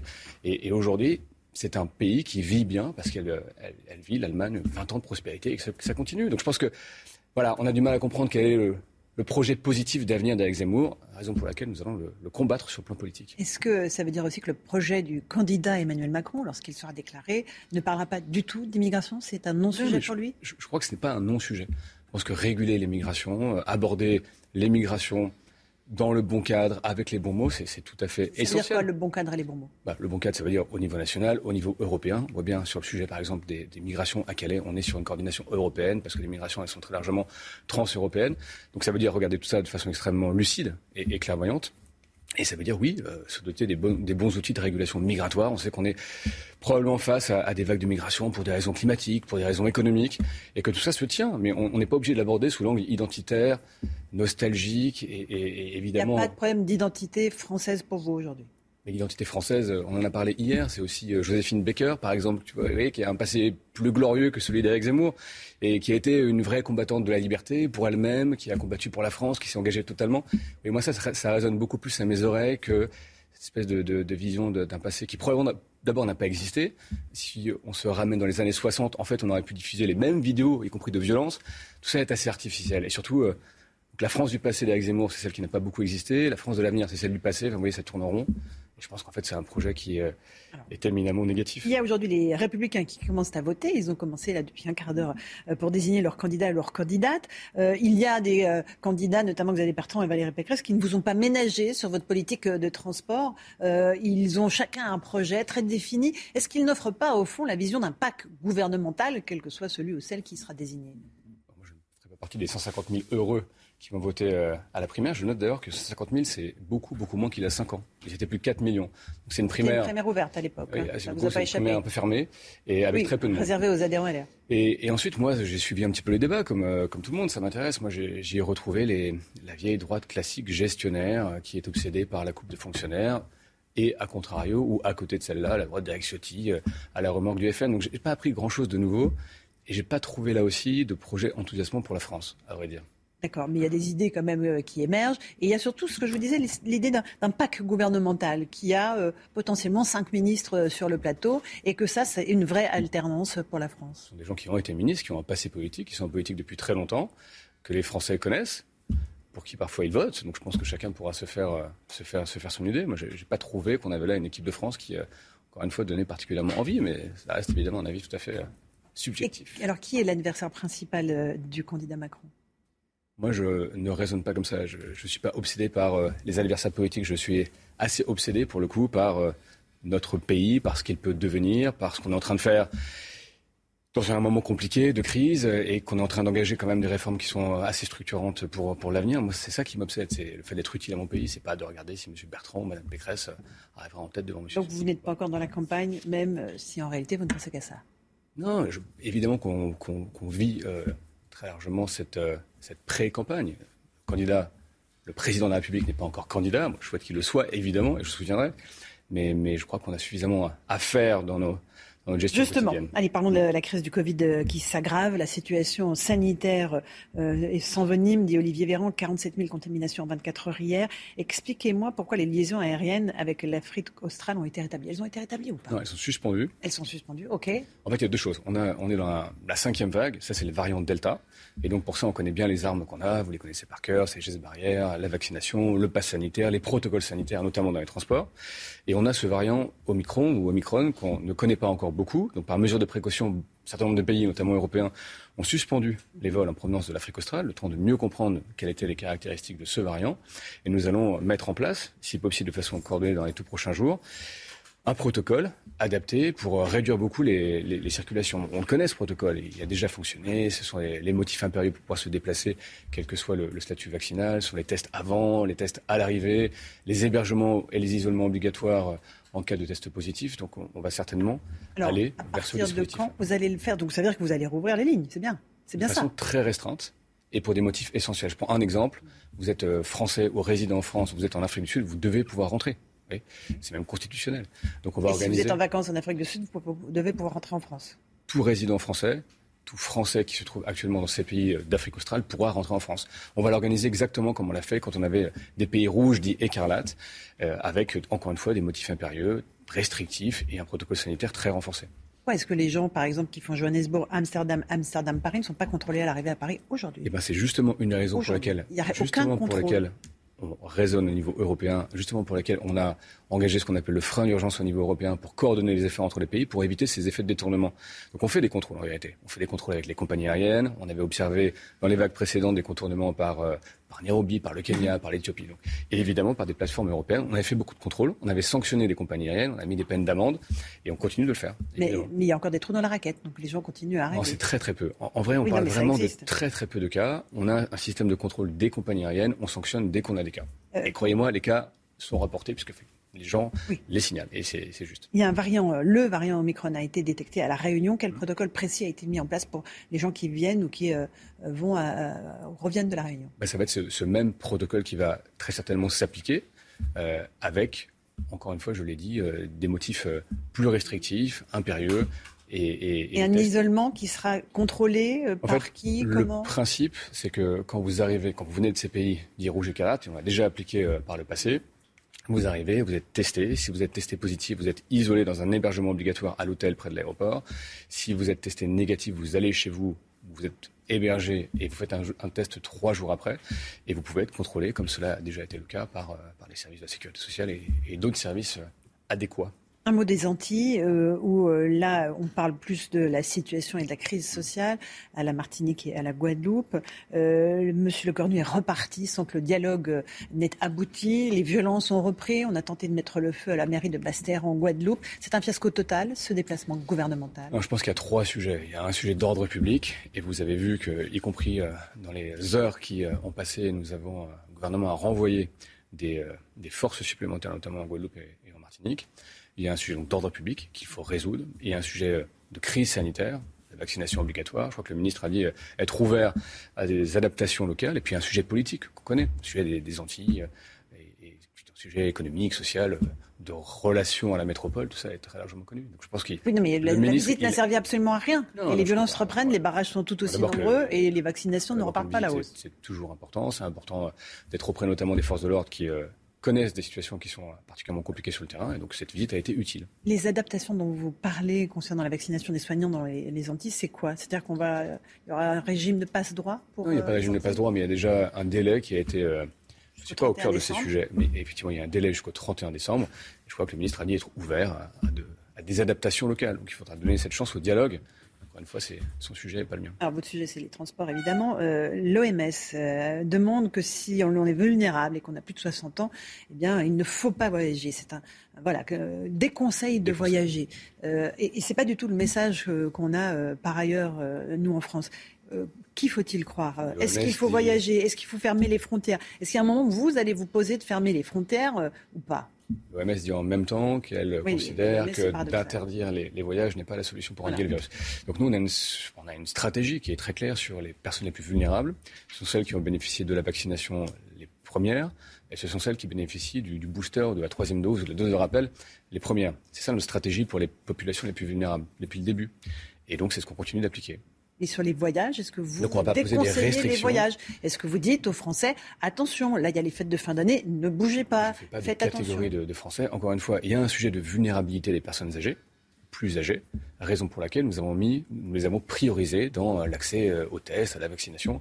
Et c'est à mon avis comme ça qu'on permet de vivre, qu'on se donne la, capacité de vivre en collectivité. Ce n'est pas en segmentant les populations. Est-ce qu'il y aura une, des mesures de restriction, justement, en prévision de ces fêtes de fin d'année? Est-ce qu'il y aura des mesures de contrôle renforcées dans les trains? Les gens vont beaucoup prendre le train, vont énormément se déplacer pendant ces périodes. D'abord, on a déjà vécu ça l'année dernière. Vous vous rappelez qu'on nous avait annoncé d'ailleurs un apocalypse, notamment les oppositions. Et la période de Noël s'est plutôt très bien passée, avec beaucoup de gens dans les trains. Et à l'époque, nous n'avions pas la vaccination n'avions pas le pass sanitaire. Donc cette année, nous avons euh, la vaccination, nous avons le pass sanitaire et nous aurons des trains à Noël et nous ferons en sorte que la SNCF, que les opérateurs ferroviaires répondent en nombre aux demandes de déplacement des Français. Donc il y aura euh, des personnels de la SNCF qui seront mobilisés supplémentaires pour euh, ces Toujours le cas à Noël, ce sera évidemment le cas cette année. Et la particularité, c'est qu'avec le pass sanitaire, nous mobilisons déjà beaucoup plus de personnes pour contrôler plusieurs centaines de milliers de personnes par semaine. Est-ce que le trafic aérien est à nouveau menacé par cette ombre du variant Omicron qui plane?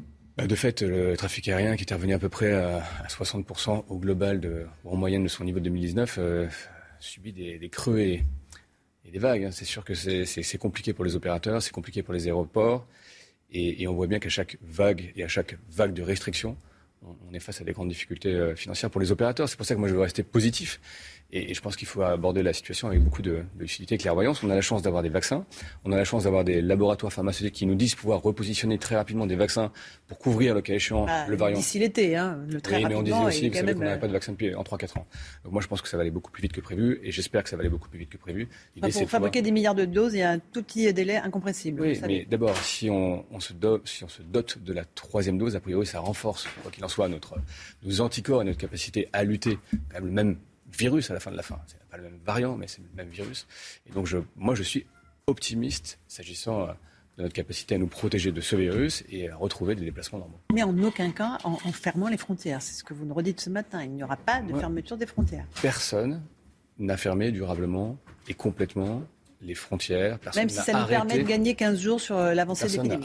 les transports. Les transports, c'est une nécessité, c'est essentiel pour pouvoir travailler, se soigner, s'alimenter. On a maintenu les flux logistiques parce qu'on s'est rendu compte que la logistique, c'était important dans un monde très interdépendant. Donc évidemment, les transports vont continuer. Ce qu'on a construit pour protéger les Français, ce sont des protocoles sanitaires qui sont efficaces. D'ailleurs, il n'a pas varié depuis mai 2020 et c'est un protocole qui est un des plus sérieux du monde. Merci beaucoup Jean-Baptiste Djebari d'être venu ce matin dans la matinale de CNews. À vous Romain Desarmes pour la suite.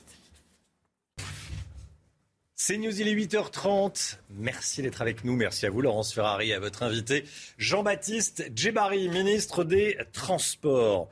Le docteur Brigitte Millot est avec nous, évidemment, comme tous les jours. Bonjour, docteur. Bonjour, Romain. Est-ce que euh, vous connaissez le PIMS c'est un syndrome qui touche surtout les bébés, les enfants, les adolescents contaminés par le Covid.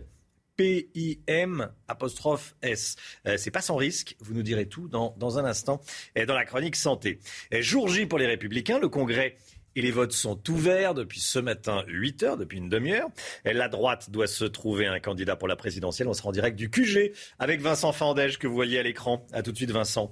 Et puis euh, plus de 47 000 cas recensés en 24 heures en France. On parle Covid bien sûr. Hausse fulgurante du nombre de, de contaminations. D'après Olivier Véran, ça va pas s'arranger dans les prochaines semaines. Éric Zemmour fait ses premiers pas de candidat après l'annonce de sa candidature sur les réseaux sociaux. Hier à midi, il était l'invité du 20h de TF1 hier soir. On aura les audiences dans une demi-heure, à 9h exactement. Dans ce contexte, le nouveau candidat s'attendait à répondre à des, questions sur le fond de son programme. Or, ça n'a pas vraiment été le cas. Hein. Non, ça s'est pas vraiment passé comme prévu. Romain, déçu pour Éric Zemmour, le journaliste Gilles Boulot s'est cantonné à une interview, je cite, de procureur Vincent Fernandez. Il a été accueilli en héros par ses soutiens. Mais l'interview d'Éric Zemmour dans le journal de 20h sur TF1 laisse un goût amer. Il n'y a pas eu de questions sur mon projet politique et je, le regrette. Je vous réinviterai bien volontiers. Non, mais c'était le moment ou jamais. Je vous réinviterai bien volontiers. Une partie de ce que nous avons dit avait trait à votre programme. Pas vraiment. Il me semble que si. Il me semble que non. Le candidat estime avoir été dupé par TF1. C'était une interview d'un procureur, pugnace, euh, de mauvaise foi, euh, me sortant euh, des phrases de mon livre hors de leur contexte. Enfin bref, je n'étais pas venu défendre mon livre. Il y a eu maldonne. il y a eu même escroquerie intellectuelle. Éric Zemmour tente de rattraper le coup en conférence de presse. Face aux journalistes, il dévoile une partie de son programme. La priorité, vous savez, c'est simple. Je fais un référendum avant l'été sur l'immigration. Euh, pour arrêter les flux d'immigration, pour supprimer le droit du sol, pour supprimer le regroupement familial. Premier vrai meeting de campagne du candidat, dimanche, au Zénith de Paris. C'est News 8h33, on l'a vu. On est avec vous, euh, Gauthier Lebret. Gauthier, vous avez euh, suivi Éric Zemmour. vous le suivez, vous étiez hier soir au QG d'Éric Zemmour après le, le 20h. Qui sait pas très bien passé. En tout cas, Eric Zemmour est reparti furieux. Hein. Absolument furieux. Il a même euh, traité euh, Gilles Boulot de connard dans les euh, couloirs de TF1 selon deux témoins. On l'a entendu, je lui pose la question quand il revient à son QG. Il qualifie Gilles Boulot de procureur, de larvaire, d'escroquerie intellectuelle. Il n'a pas fait son travail, dit-il. En fait, il explique que des questions avaient été dealées entre lui et TF1, des questions qui n'ont pas été posées lors de son intervention au 20h hier. Alors, qu'est-ce que le staff d'Éric Zemmour dit de cette entrée en campagne eh bien, Romain, le but, c'est clairement de se relancer après le week-end bien compliqué à Marseille et les polémiques de ces derniers jours. Donc, se relancer en trois étapes une vidéo, un journal de 20 heures et un zénith dimanche. Zénith lors duquel il annoncera notamment le nom de son parti politique, le logo et le slogan de sa future campagne. Merci euh, Gauthier. Euh, voilà, en difficulté. il dit que Gilles Boulot se comporte parfois, s'efface poliment, humblement, parfois de façon larvaire, effectivement. ce sont des, mots forts. On va continuer, euh, évidemment, à en parler tout au long de, la journée. Euh, la candidature d'Éric Zemmour qui n'a pas manqué de faire réagir, notamment euh, du côté du Rassemblement national. Qu'en est-il des électeurs du RN Tiens? Oui, comment réagit-on dans les fiefs du parti de Marine Le Pen? Damien Deparnay et Charles Zerman sont allés à la rencontre des habitants d'Hénin-Beaumont dans le Pas-de-Calais.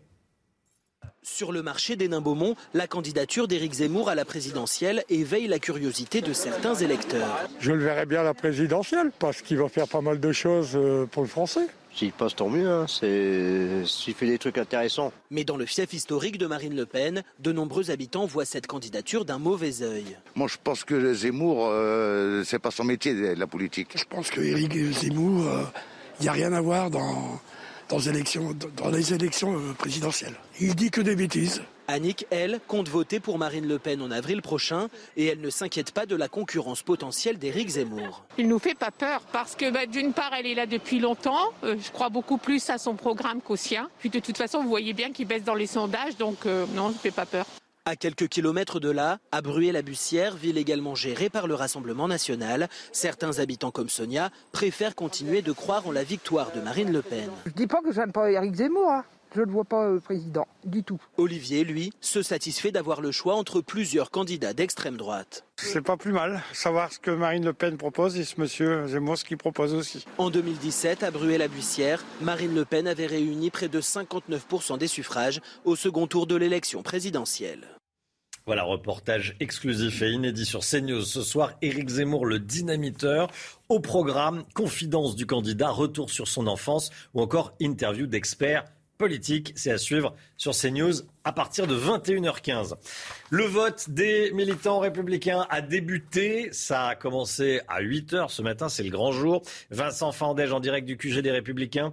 Ça y est, le top départ du, scrutin a été euh, donné. On vote depuis. Euh, une trentaine de minutes jusqu'à demain 14h. Hein jusqu'à demain 14h, puis euh, jusqu'à samedi 14h. Je vais m'expliquer. Les cinq candidats vont donc être départagés euh, en deux fois, en deux tours. Le premier, c'est en ce moment même, donc jusqu'à demain 14h. Euh, Les deux finalistes s'affronteront ensuite à partir de vendredi 8h jusqu'à samedi 14h. Le vainqueur ou la vainqueur sera connu 30 minutes plus tard, aux alentours de 14h30, donc samedi. Alors comment voter? Eh bien, cela se passe sur Internet. C'est un scrutin principalement électronique, mais néanmoins appuyé par des points de vote physiques, notamment dans les fédérations locales. Au total, ce sont 140 000 personnes qui vont pouvoir voter euh, jusqu'à euh, samedi. On est très loin des 4 millions de 2016 et c'est normal euh, parce que ce scrutin était alors ouvert à tous. Celui-ci, en ce moment même, est ouvert exclusivement aux adhérents, les républicains.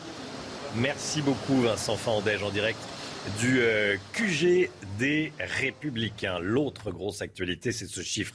Plus de 47 000 cas confirmés ces dernières 24 heures. 47 000 cas de Covid confirmés ces dernières 24 heures. C'est faut noter que c'était euh, le chiffre du mardi. Il y a toujours un rattrapage du week-end. Mais ça reste très important, hein, Chana. Oui, très important, puisque c'est 17 000 cas de plus par rapport à mardi dernier. À l'hôpital, 1824 patients sont hospitalisés en réanimation. C'est 75 de plus en 24 heures et 114 décès ont été recensés. Selon le ministre de la Santé, ça ne devrait pas s'améliorer. Les contaminations pourraient augmenter de plus de 60% par semaine.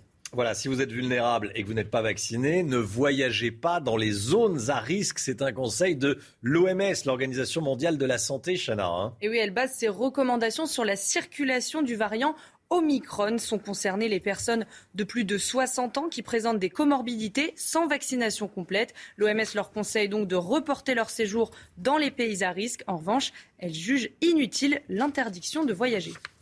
Allez, on va parler du trafic de drogue. Les interpellations pour trafic de stupéfiants sont en hausse en France. C'est ce qui ressort euh, d'une étude du ministère de l'Intérieur. Oui, plus 15% d'interpellations entre 2016 et 2019. En revanche, vous allez le voir, le nombre d'arrestations de consommateurs se stabilise. Depuis 2016, plus de 200 000 personnes sont mises en cause chaque année pour usage ou trafic de, de drogue. Clémence Barbier. 44 000 personnes interpellées pour trafic de drogue en 5 ans.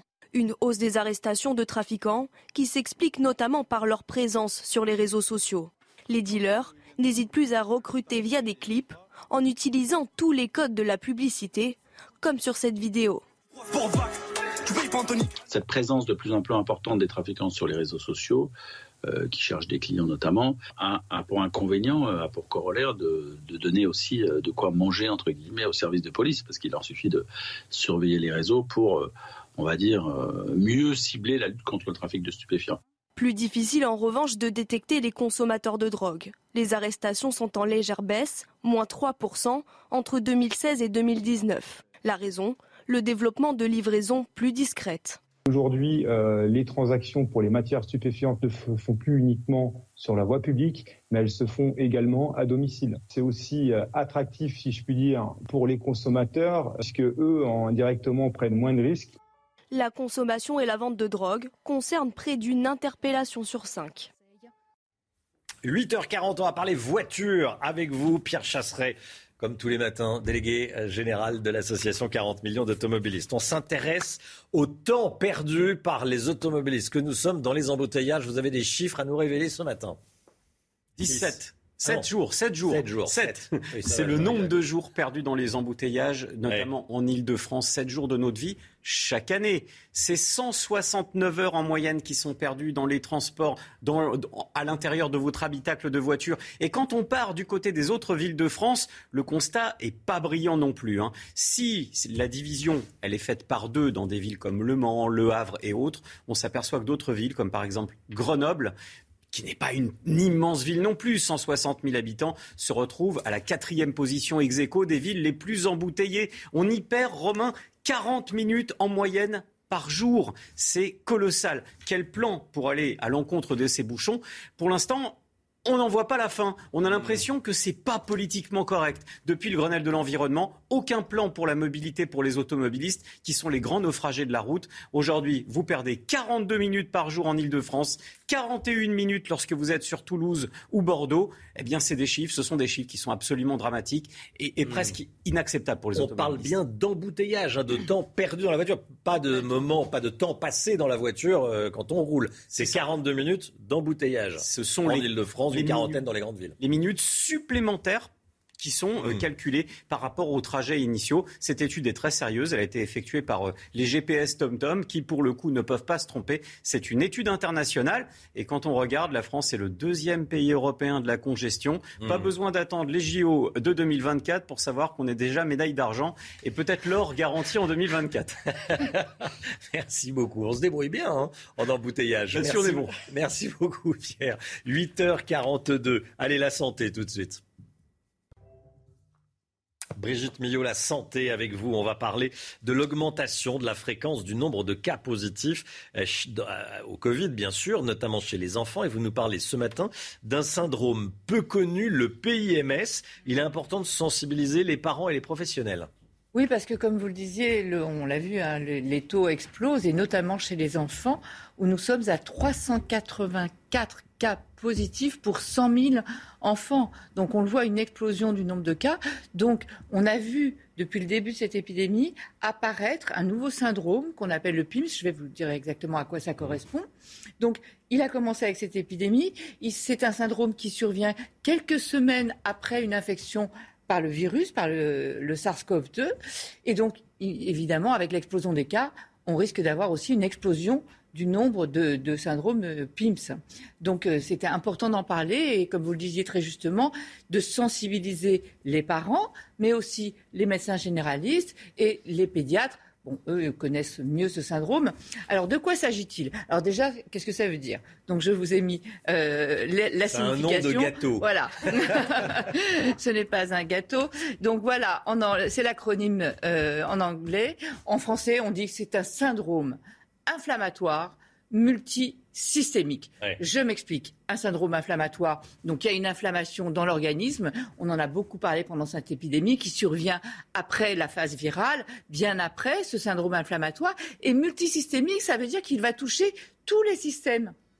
Et, et c'est là la difficulté. Parce qu'en fait, les symptômes, ils vont être très variés. Alors, quand faut-il y penser? Soit votre enfant, vous le savez, a eu euh, le Covid et il peut survenir entre 4 euh, à 6 semaines après. Il touche tous les enfants de 0 à 19 ans, mais plus particulièrement entre 4 et 11 ans. La fréquence est plus importante entre 4 et 11 ans. Mais il peut aussi survenir chez des enfants qui ont présenté un Covid, mais sans symptômes. On ne le savait pas. On s'en aperçoit en faisant des prises de sang. Donc parfois, ce n'est pas parce que votre enfant n'a pas été contaminé, en tout cas officiellement, de manière symptomatique, qu'il ne l'a pas été. Donc euh, il faut vraiment rester vigilant. Et ces symptômes, ben, comme ça touche tous les systèmes, bien ils vont être variés. on va faire attention, être sensibilisé devant un enfant qui présente une fièvre à 39, une fièvre élevée, mais une fièvre qui va durer, qui va durer plusieurs jours, trois jours, quatre jours, cinq jours, sans explication à côté. Donc, je le rappelle, hein, cinq à six semaines, quatre à six semaines après une infection, si elle a été connue. Après une altération de l'état général, mais pas une petite altération une altération, vraiment l'enfant devient apathique, il mange, il a une perte d'appétit, il frissonne, il est marbré, il est pâle, il n'est pas bien. Après, on peut avoir aussi des signes digestifs à type de, de maux de ventre, de nausées, de vomissements, de diarrhée. Donc vous voyez cette difficulté quand même, parce que ça ressemble à de nombreux syndromes, euh, symptômes pédiatriques. Hein. Donc devant un enfant qui présente ce genre de symptômes, et qui dure deux à trois jours, vraiment, n'hésitez pas à consulter, c'est important. Ça rentre dans l'ordre, c'est très bien pris en charge.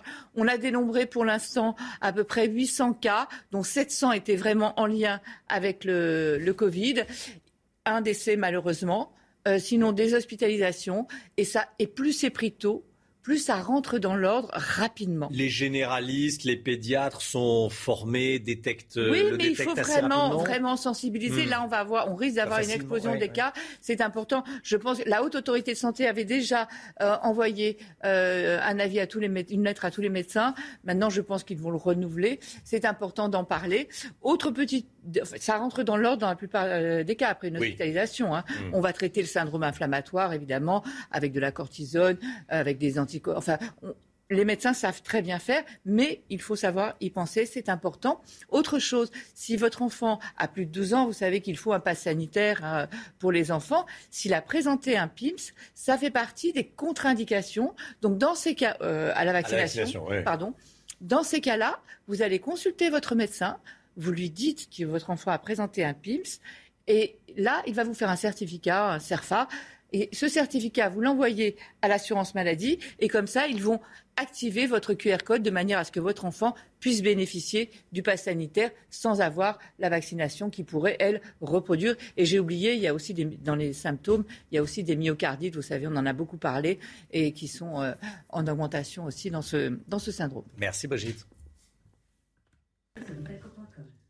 8h47, merci d'avoir choisi CNews pour démarrer votre journée. On était euh, chargé en actualité hein, aujourd'hui. On a beaucoup parlé d'Éric Zemmour, évidemment. Il y a cette interview. On aura les, les audiences tiens, dans, dans, une grosse dizaine de minutes, dans un petit quart d'heure. Est-ce qu'il y a euh, beaucoup de monde euh, pour regarder euh, l'interview euh, du 20h Gauthier Lebret, vous nous disiez qu'il n'était pas content, Éric Zemmour, en repartant. Hein. Ah, c'est le moins qu'on puisse dire, puisque c'est dans le Parisien ce matin. Il aurait traité Gilles Boulot, selon deux témoins, de connard dans les coulisses de TF1 après son intervention au journal de 20h. Déçu de ne pas avoir été interrogé sur le fond, en fait, sur son élégant. programme. Euh, le terme, oui, après, euh, oui, oui, effectivement. Et gros enjeu pour les équipes d'Éric Zemmour sur les audiences, ils en attendent beaucoup. Ils en attendent beaucoup. Et bien, on va découvrir ça dans un quart d'heure. Restez bien avec nous sur CNews. On se retrouve demain matin dès 5h55 avec Chanel Housteau, avec le docteur Brigitte Millot. Gauthier Lebret est avec nous qui suit Éric Zemmour euh, pour la rédaction de CNews et avec, bien sûr, Pierre Chasseret, les automobilistes. Dans un instant, c'est l'heure des pros avec Pascal Pro et tous ses invités. Belle journée à vous sur CNews. Tout de suite, Pascal Pro dans l'heure des pros.